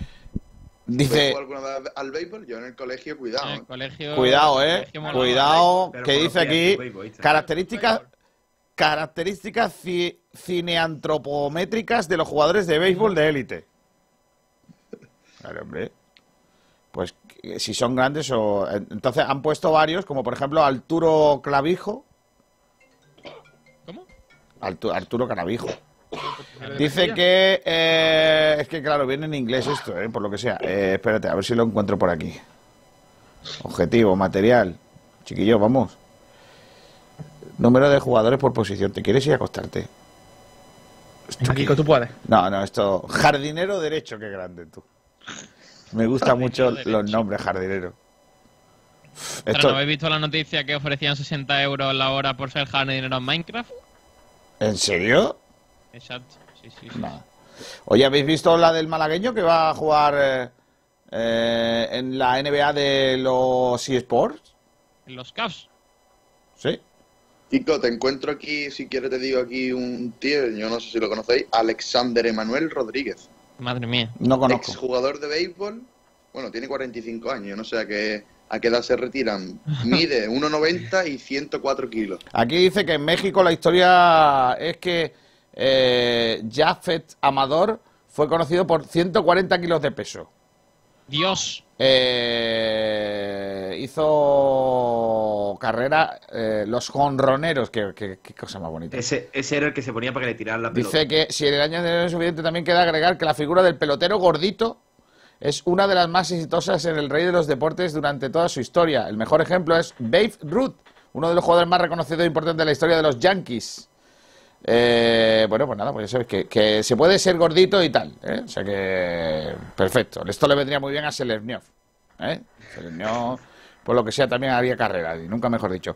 Bueno, pues esta es la ulta- última hora del Málaga Club de Fútbol, eh, mezclado con un poquito de béisbol, para que aprendáis.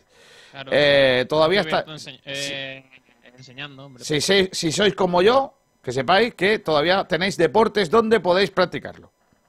Por lo que sea, sin ningún tipo de problema. Eh, ¿Te vas, Sergi?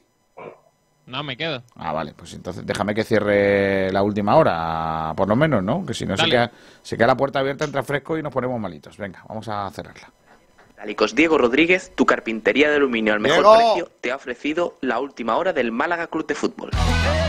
Los mejores forjados, rejas, puertas y ventanas y a los mejores precios en talleres metálicos Diego Rodríguez. Calidad y servicio con unos precios inigualables. Somos especialistas en ventanas, mamparas de baño y de oficina, rejas, puertas, barandillas. Pídanos presupuestos sin compromiso en los teléfonos 952 30 85 86 o 639 01 18 30. Le esperamos en calle Navia número 21, Polígono San Alberto en la zona de Carlinda. Talleres metálicos Diego Rodríguez. Tradición familiar de padre a hijo con más de 50 años de experiencia. Venga, vamos a ir a la, a- a la verdad. ¿eh? Vamos a ir a la verdad, a lo que, a lo que, a lo que nos ha traído aquí. A hablar del árbitro. Yo creo que. Que, por lleva- cierto- sí, Está por aquí ya Fernando Muñoz. claro. Hola Fernando Muñoz, ¿qué tal? Muy buenas. Buenas tardes a todos. ¿Qué Pues, tal? no te has puesto cámara, así que bueno, no importa nada. Eh, Voy a poner, eh, tenemos un poco la imagen del, de Marras, ¿vale? Que la vamos a poner por streaming para que el que quiera verla, si no la ha visto, se pegue un mal ratillo. Eh, porque, bueno, a- ahí veis un poco cómo, de verdad, que yo cada vez que la veo, tengo más claro que no sé cómo el árbitro no puede dar el, el, eh, el eh, penalti. O sea, el penalti, la falta, perdón, la falta. No sé cómo no lo puede dar. Eh, esto estaba en algún sitio aquí. Mira, a ver, ahí está. El jugador va con la plancha por delante, mete los, las manos blanditas, sí, pero las mete el guardameta y, y Folk yo creo que hace falta clarísima. Eh, juego peligroso, libre indirecto a favor del Málaga Club de Fútbol. Eh, Fernando, ¿tú tienes alguna duda de que no sea falta? Yo estoy en lo que tú has dicho. Es más, además el jugador, además de ser sancionado con libre indirecto por juego peligroso, debió de ser amonestado incluso por dicha causa. Y hoy quiero preguntarle a Fernando. ¿Expulsado en alguna ocasión, Fernando? No. No porque es juego peligroso, no violento. Si hubiese sido ya con una patada, pues sí, ya se interpretaría juego violento, pero en este caso es un juego peligroso. El jugador busca el balón, no al portero. Lo que pasa es que lo busca de lo busca de manera indebida, poniendo el pie en- de una manera antirreglamentaria, digamos, que se encalzo. ¿Crees que hay interpretación aquí? O sea, que haya algún motivo por el que el árbitro pueda interpretar X cosa. Yo lo he estado buscando, yo he estado yo como ex árbitro siempre me gusta no justificar, sino buscar un por qué ha no ha sancionado algo o por qué lo sanciona cuando se equivoca. Y en esta ocasión es que no encuentro el porqué. Eh, este señor Ocon Array está muy bien situado. Lo- yo ayer tenía dudas si lo tapaba algún jugador, pero no, hoy he visto las imágenes de nuevo y está, digamos, de frente, perpendicular, digamos, a, a ambos jugadores, fuera del área, cerca, a unos 18 metros. El área mide 16,50. Pues él está quizá a la altura de la media luna, quizá un poco más para atrás. O sea, muy cerca, de frente. La, la plancha, digamos, la jugada de Marra, la ve perfectamente observo que cuando se produce el gol, él no da gol directamente, él da dos pasos, si veis otra vez las imágenes, observaréis que da dos pasos hacia la portería, en vez de volverse y señalar el centro del campo. Para mí eso es como si tuviera dudas, da esos dos pasitos, inmediatamente mira a su juez de línea, que eso siempre se hace, desde luego, antes de dar un gol, el que mire. Pero lo veo, lo veo du- dubitativo. El juez de línea le da gol y entonces él es cuando da el gol. Pero yo creo que A el mí- problema aquí radica en el VAR. Porque vale, el árbitro Sí, sí, sí, puede yo, no veo más, yo veo más grave, sí, yo veo más grave que Gorostegui Fernández en el bar, que Claro. lo está viendo, lo está viendo repetido, como nosotros, en varias ocasiones. Veo más grave que, que no avise a Ocon Array o, o no lo contradiga en este caso, porque ellos siempre hablan, y supongo que le diría Gorostegui, sí, sí, gol legal, gol legal. Que no lo contradiga y no le haga ir a, que lo vea el monitor, porque en caso de que hay discrepancias entre el VAR y el árbitro, sabéis que el árbitro va al monitor.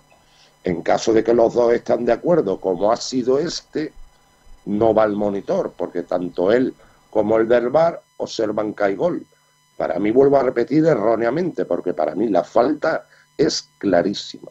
Que es muy clara, Pero- que sí es cierto que esto lo hemos comentado antes, que Soriano quizás pudo hacer más eh, en parar ese Sí, bueno, balón, que pudo Sí, de acuerdo, llegar antes, sí, sí, pero sí, que pero eso no que quita que, que- sea falta igualmente. Y si es falta, haya entrado antes, haya entrado después, la haya hecho bien, la haya hecho mal, es falta. Claro, de ahí el juego peligroso, Mira, ¿no? Si para llega que- a meterse para Soriano. Cuando un jugador entra con el pie al calzo o en plancha, como se dice coloquialmente o vulgarmente, en plancha, para que todo el mundo nos entienda, para que no sea falta se tiene que dar la condición de que el árbitro estime de que los adversarios estén a una distancia que no le repercuta esa entrada indebida, digamos, del pie. Pero en este caso a Soriano le repercute y muy directamente Por lo tanto, para mí debió sancionar libre indirecto por juego peligroso y amonestación a Fols, ¿no? al, delan- al delantero del Tenerife que lo realizó. A mí lo que me preocupa es que no se use el VAR. O sea, cuan- yo en los partidos del Málaga, el, el árbitro no. No, el VAR se A ver, a ver, eh, el VAR se usa siempre. No, sí, sí, siempre, cuando hay un gol siempre hay comprobación, lo miran todo, todo, todo, todo. Lo que Eso- ocurre es que cuando el árbitro y el, el árbitro de campo, o con Arrain en este caso, y el árbitro de VAR, Gorostegui Fernández, en este caso también, están de acuerdo, pues entonces ya no hay más nada que revisar, porque ambos están de acuerdo. Pero es que para mí los dos están equivocados en esta apreciación de la jugada. En mi opinión, ¿eh? en eso se, ve que en la de, se ve que en la de Ocon Array y en la de Gorostegui no, no comparten mi opinión, evidentemente, porque para ellos ha sido gol legal. En eso estamos de acuerdo. Pero- que- pero- que pero- de acuerdo en que, en que era gol, pero la semana pasada se dio otro caso. Ok, la semana pasada ganamos y no nos quejamos mucho. Pero se dio el caso de la mano, que yo no me creo que revisaran esa mano. O sea, yo no me creo. Todo, todo se revisa, pero Yo si, no el lo del termino de VAR, creer. si el del VAR no se quiere mojar y se va con el árbitro, pues entonces... Pero de todas todo se maneras, no de todas maneras, eh, Fernando, tú has dicho una cosa que me, me preocupa mucho. Vamos a ver.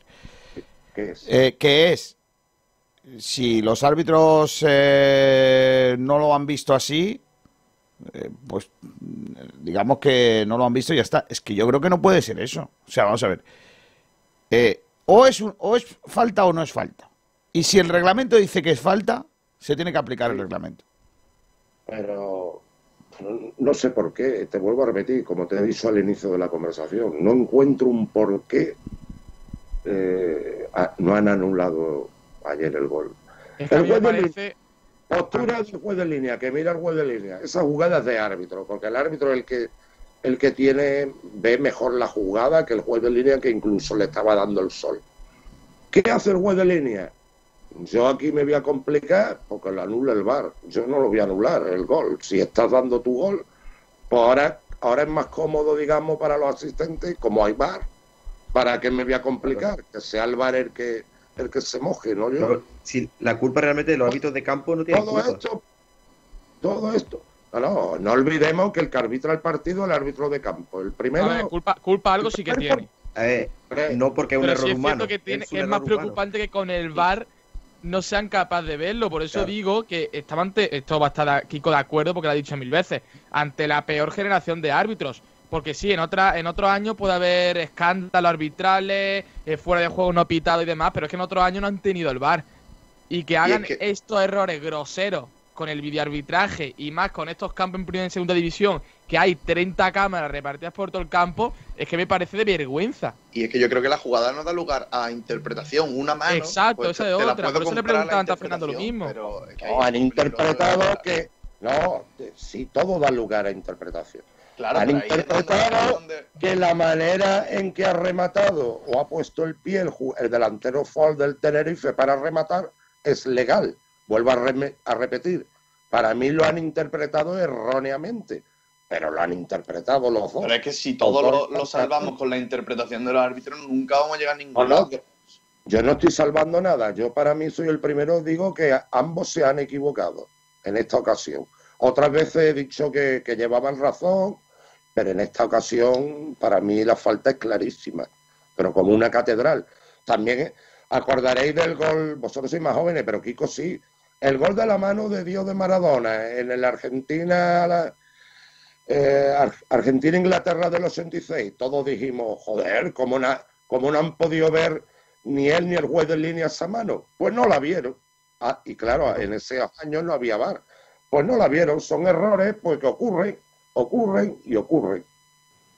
Y sobre la pregunta que presentamos en redes, ¿debe el Málaga hacer una queja oficial por el tema arbitral? Yo creo que sí. ¿eh? Yo, Rotundamente ya que que, sí. ya que no dejan hablar en rueda de prensa sobre los árbitros, yo creo que, que menos que hacerlo de forma oficial. O sea, es que se están riendo del Málaga.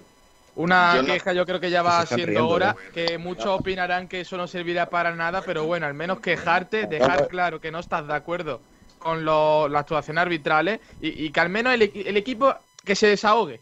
Por lo Yo menos. no creo que, que se vaya se Lo de reírse del Málaga, perdonadme, lo de reírse del Málaga, voy a ir a contracorriente de todos vosotros y seguiré defendiendo la postura arbitral. Para mí, el Málaga está teniendo muy mala suerte. Está viendo muchos errores puntuales, digamos, en los últimos partidos en su contra. Pero para mí, no hay mala intención en ello. ¿eh? No, no, no, no, no. Yo, ver, yo no soy con Fernando, no yo soy de creo que no que se va por el eso. Málaga específicamente. Muy mala. Pero yo creo que sí, es hora de que el Málaga, como, como ha dicho Javi, creo que ya que no te dejan hablar en rueda de prensa, porque eh, Pellicer ayer tuvo que decir que, que no, no los árbitros le, digamos, le influyen, sino que la interpretación eh, como que, que sí que le influye, como que no, asustado, digamos, en, en no decir nada que, que le pueda perjudicar. Y yo creo que el Málaga, ya que el tema del entrenador le puede, puede ser castigado, yo creo que sí que debe, debe presentar una queja porque será por una cosa u otra. Yo no creo que sea específicamente que vayan a por el Málaga, pero No, es cierto que, que está siendo perjudicado últimamente. No, yo no soy de esos conspiranoicos y más en segunda división de que vayan a por un equipo a por él a muerte que no puede ganar ni un partido. Eso no. Pero Simplemente vaya, no por nada, sino porque se ven todos los partidos, casi todos los partidos, no solo al Málaga. He visto un montón de escándalos en segunda y en primera que no tiene que ver el Málaga, lógicamente. Pero sí que es cierto que, que- que el Málaga, como propio equipo, viéndose a sí mismo, tiene que decir: mira, es que estos últimos partidos está pasando esto, esto y esto. Porque si no se dice, es que ni siquiera van a buscar remedios, que aún así no creo que ni siquiera el comité arbitral eh, mueva mucho por el asunto y demás, pero al menos que te quede, que se te desahogue. Yo no creo. ¿De qué Yo, manera- yo no creo. ¿De qué manera movería el Comité Nacional ese asunto entonces para ti? De Decirle al árbitro, oye, a partir de ahora enrollaros con el Málaga que lo estáis perjudicando.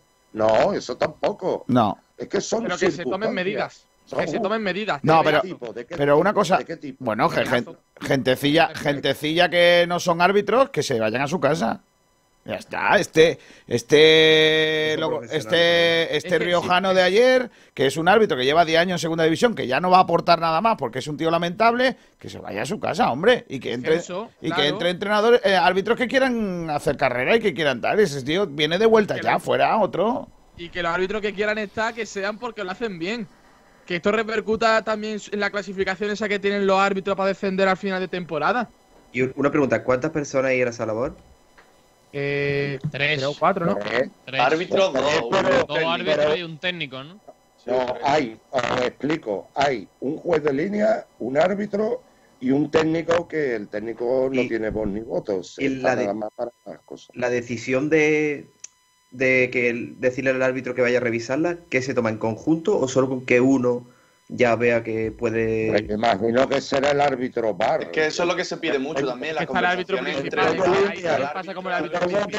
líneas se encarga de trazar las líneas del fuera de juego y el árbitro bar será el que dictamine las demás circunstancias.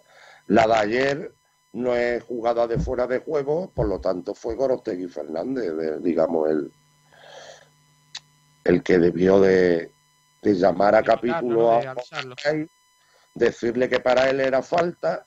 Entonces, cuando hay discrepancia, o con Arrey hubiera corrido hacia el monitor y ya hubiera tomado quizás otra decisión, la de Es que por mucho que en la jugada de ayer, por, Gorostegui no lo contradice, que me imagino que en este caso le diría, sí, sí, gol, gol, gol. Pues entonces, ¿para qué va a ir al monitor si están los dos de acuerdo? Claro, pero en la jugada yo, yo creo que por mucho que, que Ocon Array le diga, sí, la he visto y para mí no hay nada. Y el otro le diga, lo mismo le puede decir, bueno, hay duda, o, o que le diga que también. Pero yo creo que ver una jugada otra vez no te quita nada. Al revés, te permite, te permite ver otra vez. Ocon nos señala algo directamente. Si tenéis por ahí a mano el resumen ese de un minuto y medio de la liga, cuando se produce el gol, yo lo he visto esta mañana, Ocon Array, en vez de señalizar directamente al centro del campo, da dos o tres pasos hacia la portería, como diciendo, uy, aquí hay algo raro. Pero mira el linier y ya señala gol. Si Gorostegui no lo contradice, pues nada. Pues entonces ya no hay más revisión. Pues sí. Lo que está claro es que esto tiene que cambiar. O sea, esto con el VAR nos prometieron que no iba a pasar. No, Está pasando el- mucho. eh, prometer no. Con el Sí. VAR se, se minimizan errores. O sea, si antes había 80 errores en jugadas de fuera de juego y penalti, ahora a lo mejor hay 10 o 12. Pero mientras exista la interpretación arbitral, el criterio, los errores van a seguir existiendo, aunque haya 20 bares. ¿eh? Yo, yo, que yo no creo. errores como estos no se deben de cometer. Yo creo que, que con el VAR no debería, no debería haber ningún error, porque se ve cuántas cámaras hay en el campo, se ve todo. O sea, y no hay ni, ni interpretación ni nada ahí. O sea, Pero es que es lo que yo digo, una mano puede ser interpretable, pero en la jugada de ayer, lo, lo que he dicho antes, yo la veo demasiado clara. Son todas interpretables, pero todas. Pero es que te levante, que te levante el pie así interpretable. O sea, Si, o- ocupa un espacio, no lo ocupa. Que si, es- que si está en el suelo, no está en el suelo. Es que ha coincidido que han cambiado la reglamentación de las manos con el tema del VAR. Y se ha juntado todo para que estemos todos confundidos. Porque yo me incluyo también, ¿eh? Yo hay veces que hay una mano y yo no sé realmente lo que van a pitar o no van a Yo, pitar. yo sinceramente, sobre este debate, si el Málaga tiene o no tiene que hacer un, un documento oficial, yo creo que no. Yo creo que el Málaga no, no sirve de nada. Ya, ya conocemos al, estamento arbitral, es un estamento eh, muy, eh, eh, muy, muy de hacerse fuerte entre ellos mismos, aunque estén en contra de uno. Se, se ayudan unos a los otros. De hecho, el VAR yo creo que no funciona bien porque los árbitros lo que quieren es tapar las vergüenzas al, al que está en el campo. Y yo que hay. Os digo una cosa, os- perdona Kiko que te interrumpa. Cuanto más veces el VAR corrija a un árbitro durante el partido, menos puntuación obtiene ese árbitro. Porque evidentemente, si te han corregido tres veces es porque te has equivocado gravemente tres veces.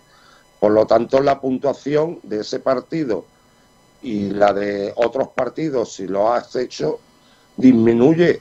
Y entonces, con la igualdad que hay siempre, que suelen descender por décimas de puntuación o, o centésimas, pues evidentemente eh, tenemos el caso de Iglesias Villanueva la temporada pasada.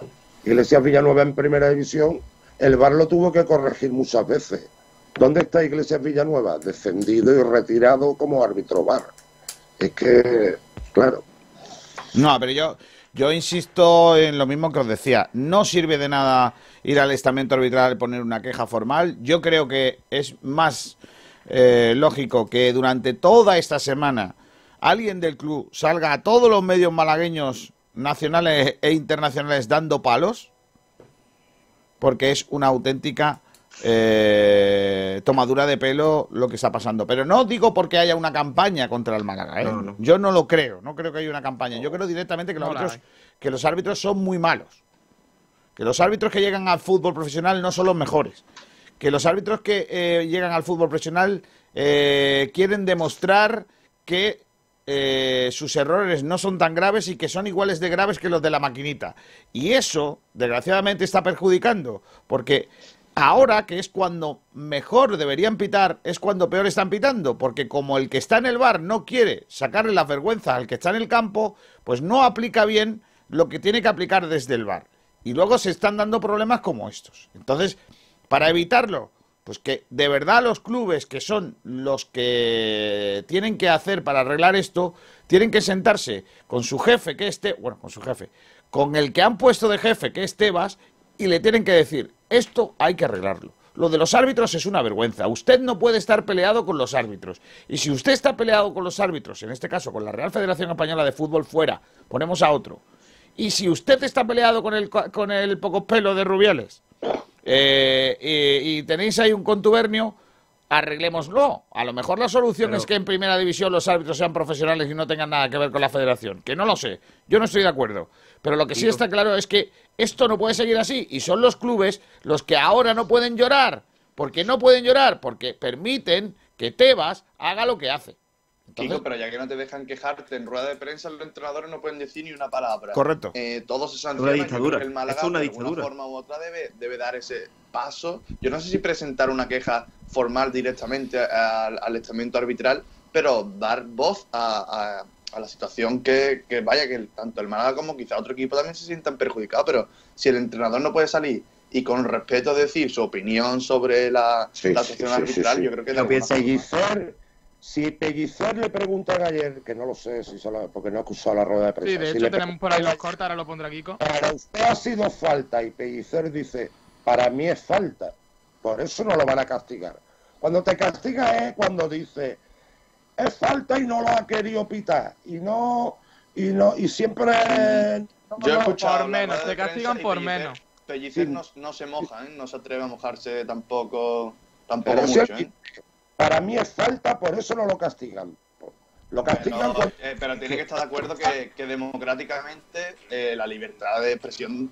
Yo no digo que te vaya a poner a insultar ni mucho menos, pero yo creo que libremente podría dar Pero es tu que, opinión. pero es que vamos a ver, es que eh, Fernando, yo en eso no por ahí no paso, Fernando, porque vamos a ver, eh, si un señor, Fernando, si tú sales hoy a la radio, Fernando, si tú sales hoy en la radio y te acuerdas de los bemoles de alguien o te acuerdas de la familia de, no sé, de un político, de mí o del que sea, yo te- estoy en mi derecho de ponerte a ti una querella por difamación, por insultos, por lesiones al honor, como tú le quieras llamar. Porque para eso está la justicia. Lo que no se puede hacer es desde un estamento prohibir que se hable de una cosa.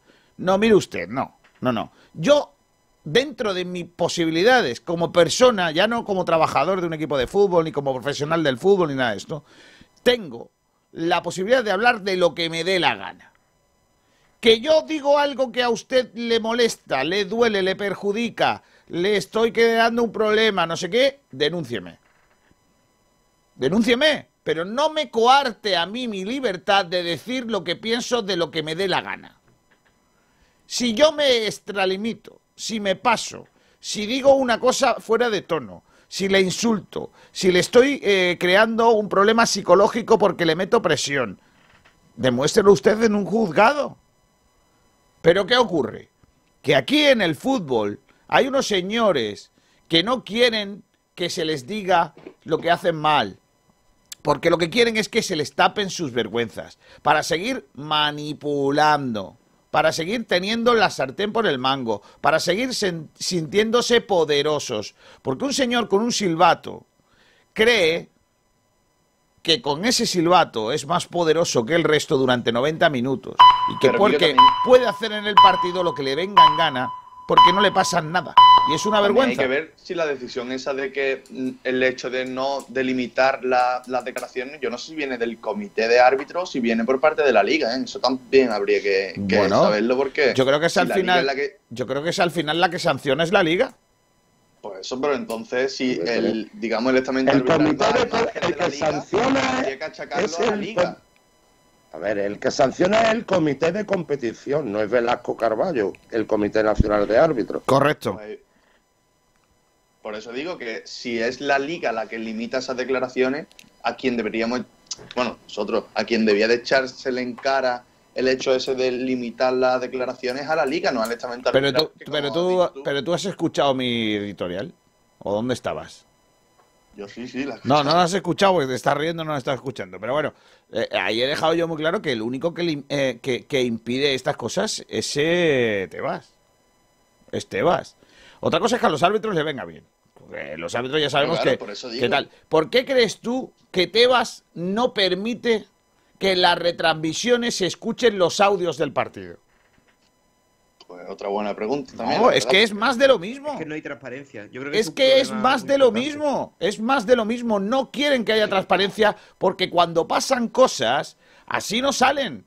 Eso es una dictadura. Esa es la dictadura del miedo. Y, y ojo, ¿por qué los clubes no dicen nada? Porque con migajas le callan la boca. Porque vosotros igual no lo acordáis, no recordáis. Al Hércules se le baja de categoría porque en una asamblea de la Liga de Fútbol Profesional no vota lo que Tebas quiere. Hay dos clubes que no votan en una asamblea con- a favor de Tebas. Uno es el Hércules y el otro es el Madrid. Tebas con el Madrid no puede, con el Madrid no puede y el Hércules está en segunda vez desde entonces. Y se, le se lo carga sin ningún tipo de pudor. Cuando a otros equipos se le ha perdonado y se le sigue perdonando muchas cosas económicas, que a otros equipos no. Y eso pasa en nuestro país. Y tú te vas a la Champions y en la Champions tú puedes escuchar los jugadores gritándole uno a otro. En el fútbol español no. Ponen un rollete de los, la gente gritando con y lo venden con que, jo, es que tenemos una tecnología del copón porque FIFA nos ha hecho unos mm, mm, cánticos de puta madre, con perdón, de los mismos que sacan en su juego. Y eso es una auténtica vergüenza. Eso es una auténtica vergüenza, que tú no puedas tener los audios del campo de fútbol. Porque la manipulan, la liga está manipulada y eso lo sabéis. Completamente. Y es una auténtica vergüenza. Y a, a mí me, eh, me hace mucha gracia que se critique que estemos hablando del árbitro, porque yo creo que lo que hace falta es que todos los medios de comunicación de Málaga clamemos. Cuando hay un atraco a un equipo de los grandes, que son los que menos pueden quejarse, el titular de la portada de los principales diarios nacionales, ¿cuál es?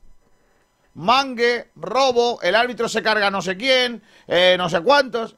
¿Y qué hacemos los equipos de aquí de, tal? ¿Habéis leído vosotros los titulares de la prensa malagueña de verdad clamando contra el arbitraje? Y es que no es así. Tenemos que, que ser duros y contundentes. Pero si no lo hacemos porque tenemos... eh, no, es que el Málaga no jugó bien. Pues sí, el Málaga no jugó bien. Tenía que haber ganado 5-0, claro, para que no hubiera dudas. Ayer al, al Barcelona le anulan un gol que podía haber sido, no sé si era el cuarto o el quinto, que no es fuera de juego. Le anulan un gol por fuera de juego y no pasa nada. ¿Por qué? Porque ganó 5-0.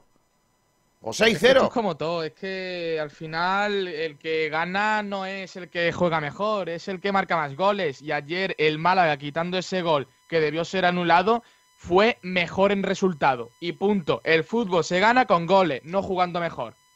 Y eso en el Málaga lo sabemos más que nadie. Correcto. Vamos a escuchar al mister cuando dice sobre si el Málaga debe quejarse. Venga.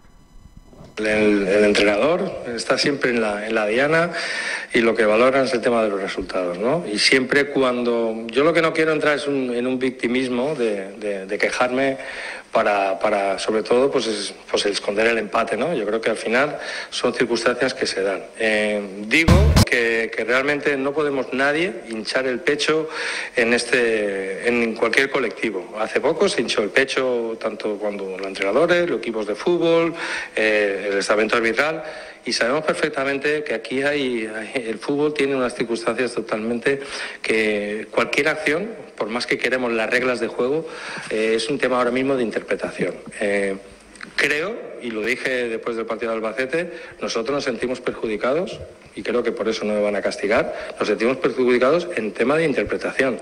Pero no es excusa. En ese aspecto, eh, no sé si aquí hay que empezar a, quejarse para, para intentar, sobre todo, que se ajusten. Pues ahí estaban las palabras de Sergio Pellicer, que también habla de lo que le dijo Soriano al término del partido sobre la acción. Sí, Juan me ha dicho, Juan me dice que claro que, que- que es falta, ¿no? Que al final eh, al meter la pierna, aunque viene de abajo, me dice que viene de abajo arriba, ¿no? Eh, es cierto que al final condiciona la jugada. Pero mm, digo que no, no, no la he visto, no la, no la he querido ver y ya digo que la analizaré, pero todo, ¿no? No toda esa jugada, sino todo. Pues ahí estaba sobre eso, sobre la acción y habla también de la polémica y de la famosa mano del día de Logroñés. Venga. Eh, me habían preguntado antes en el post de, de la acción, no, no la he querido ver porque yo creo que, que cuando hay algún tema de, interpretación, pues sabemos perfectamente qué es lo que puede ocurrir, ¿no? Eh, sí que me han dicho que a lo mejor esa, esa jugada eh, se pita falta, pues eh, indudablemente tanto en el medio campo como en situación hubiese sido de interpretación, pues el VAR no hubiese entrado. ¿eh? Y yo creo que al final es, es así.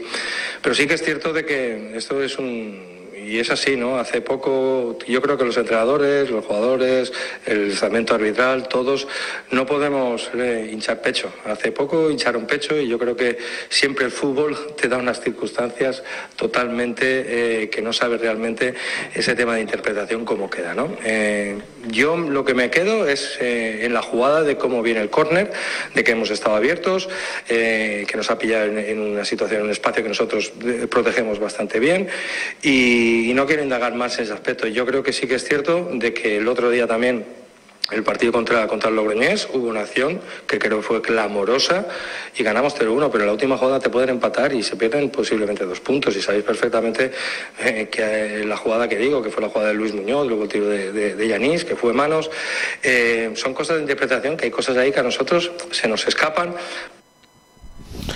Bueno, yo, yo veo a Pellicer preocupado. Eh, no le duelen prendas en decir que el partido, independientemente del resultado, pues eh, eh, o de esa acción, tuvo cositas. Pero está claro que, que- algo, hay que algo hay que hacer. Y alguien tiene que salir a los medios a, hablar de, este, de este tema. Oye, ¿algunos de los jugadores hablan de la jugada de, en zona mixta?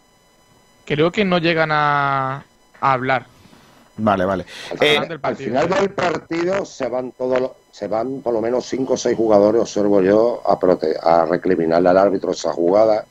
Y el delegado de campo es árbitro también, Vitorero Geralde Carrasco.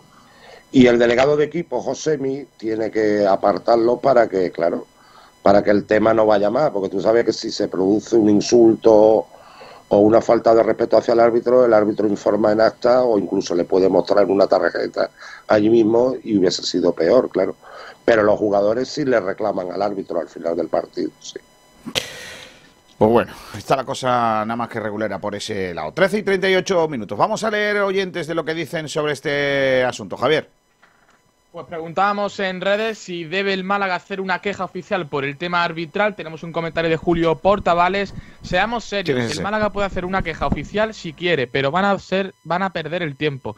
Las quejas arbitrales, si no van acompañadas de un ruido mediático, televisión, prensa, redes sociales, no sirven para nada. Es triste, pero es realidad.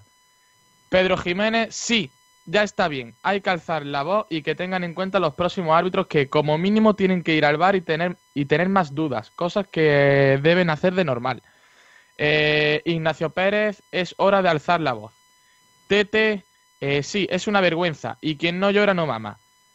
Javichu dice que como todos los demás clubes mandar una queja y poco más se puede hacer puesto que si habla el entrenador los jugadores lo sancionarán. Alejandro Luque dice sí rotundamente. Robbie debería, pero no lo van a hacer. Me da que el Málaga sigue en segundo a pesar de todo lo ocurrido el año pasado gracias a la liga. Está claro que si el Reus bajó, nosotros no lo hicimos porque somos el Málaga. Eso no quita que lo del arbitraje sea dantesco. Eh, José Manuel, ¿para qué? Si no sirve de nada.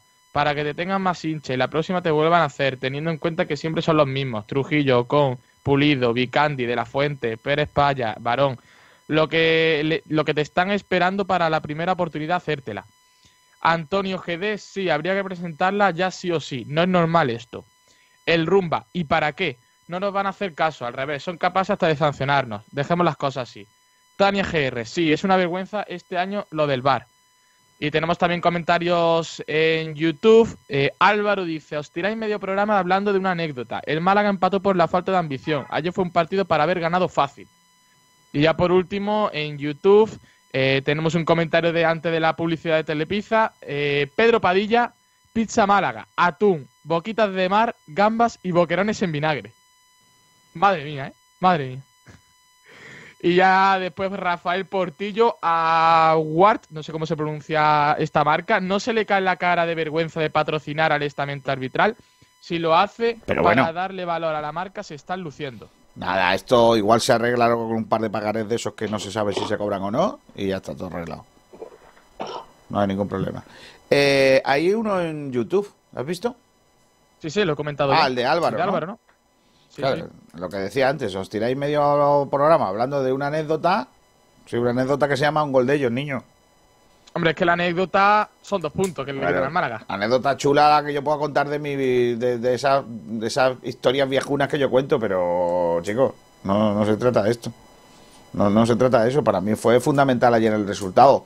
Yo incluso, incluso más que lo que él dice que es la falta de ambición. A mí, yo soy de los que siempre pienso que a Pellicer le falta un poquito, que tiene el cagómetro encendido siempre. Pero independientemente de eso, yo creo que, que ayer fue más el árbitro que, que el cagómetro, ¿eh? De verdad, ¿eh? No sé. Esa es mi opinión. Eh, 13.41, yo creo que ya hemos cerrado los debates. Vamos a ir a lo que viene siendo el Excelencia y el Chumbo, ¿no? Venga, nos queda también un temita, pero si quieres... ¿Cuál, cuál es el otro temita?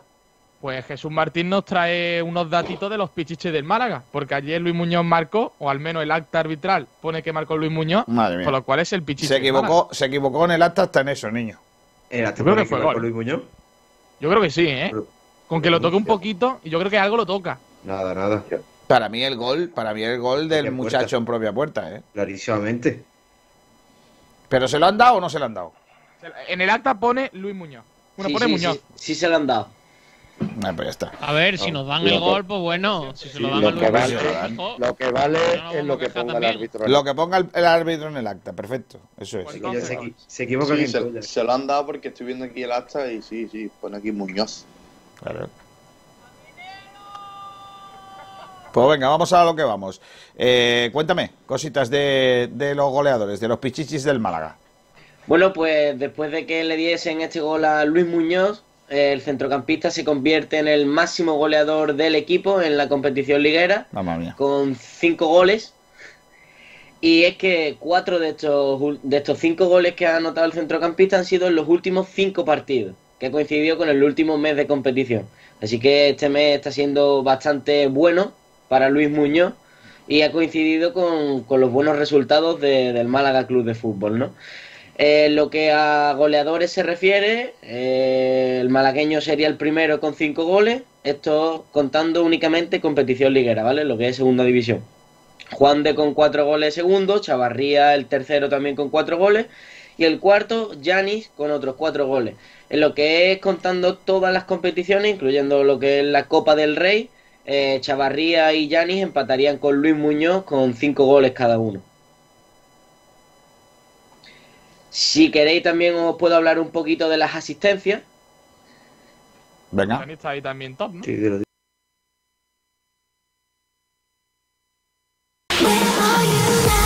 K12, tu especialista en Sol y Surface. Distribu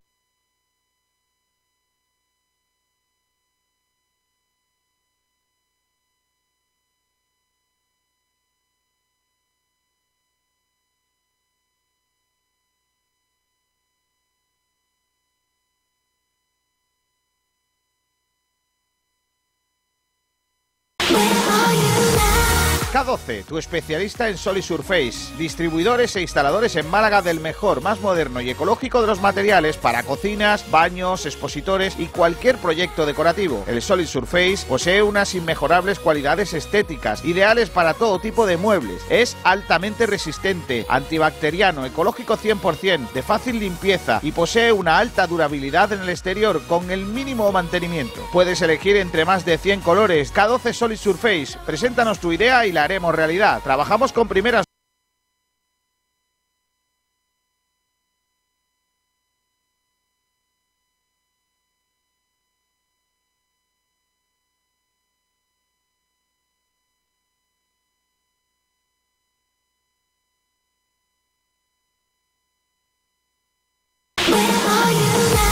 K12, tu especialista en Sol y Surface, distribuidores e instaladores en Málaga del mejor, más moderno y ecológico.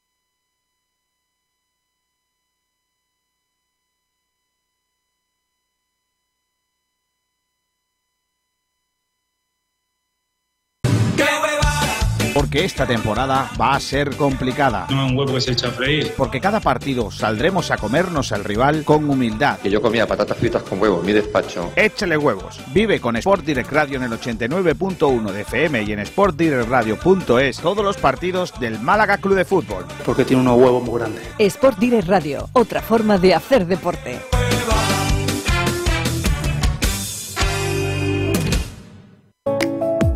Caseros María Conejo, el sabor y la calidad tradicional de la pastelería de siempre, horneados al estilo tradicional de la Axarquía para ofrecer todo el sabor y calidad de los productos artesanales hechos a mano, sin aceite de palma, sin conservantes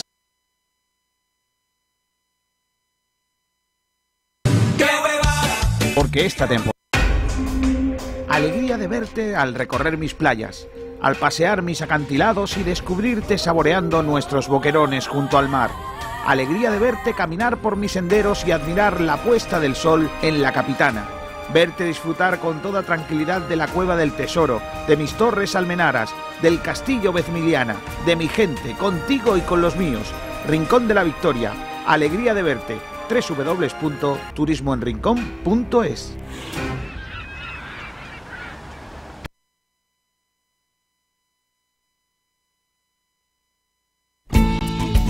Oye, ¿qué podríamos hacer estos días en Rincón de la Victoria? Pues vamos a comer al restaurante Añoreta Golf. Hay un estupendo ambiente para todos los públicos y en su terraza se está de maravilla. Además, tiene nueva carta que tenemos que probar. Es verdad, mira que llevan años en el Rincón. Pues me parece una estupenda idea. Llama a tu hermana y nos vamos con los niños. Sí, pero mejor reservamos en el 951 57 58 93. Restaurante Añoreta Golf. El mejor plan para todos los públicos en Rincón de la Victoria. Restaurante Gaby, los pescados y mariscos de siempre frente a las playas del Palo. Nuestra especialidad, la atención al cliente. 44 años de experiencia nos avalan. Nos puede encontrar en calle Quitapena 73, en las playas del Palo. Teléfono 952 29 71 51. No se pierdan nuestros cartuchitos de pescadito por tan solo 6 euros y nuestros espectaculares arroces. En Restaurante Gaby hemos sido dos veces campeones de Málaga en espetos. Restaurante Gaby, nuestra especialidad, la atención al cliente. Teléfono 952 29 71 51. Calle Quitapena 73, en las playas del Palo. Junto al mar, en el paseo marítimo de Rincón de la Victoria está La Cañita. El mejor lugar para comer el pescado típico de Málaga. Disfruta de todo el sabor de la fritura de siempre y con los pescados más frescos. Es que están vivos. Ven a comer con toda la tranquilidad del mundo. Hemos aplicado los sistemas más adecuados para tu protección y la de tu familia. Prueba nuestros calamares espetados, nuestros pescados asados y las manolitas, las sardinas medianitas.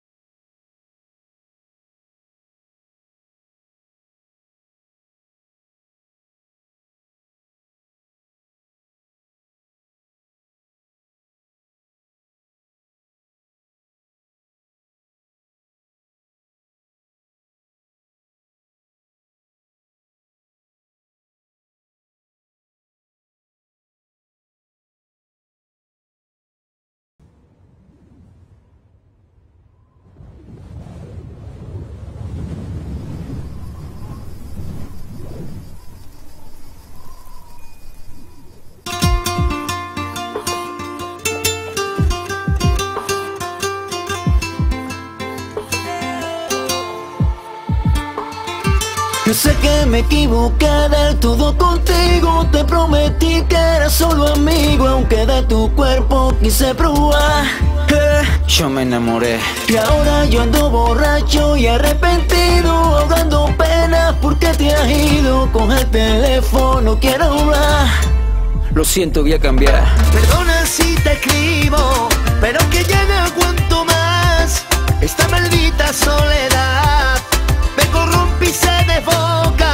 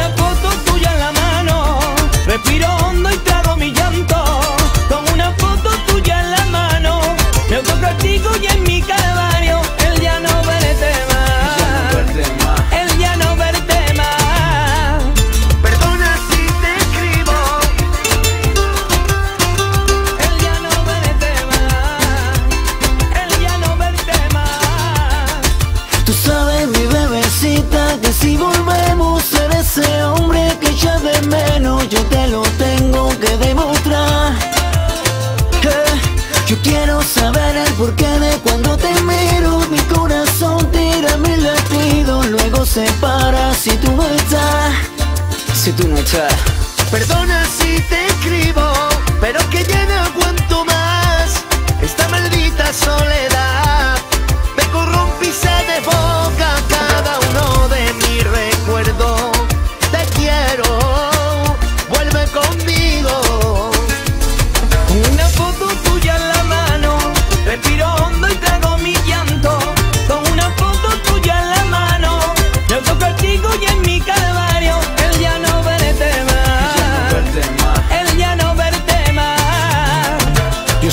te tengo ya no puedo aguantar más. Te pido me perdones, dame otra oportunidad.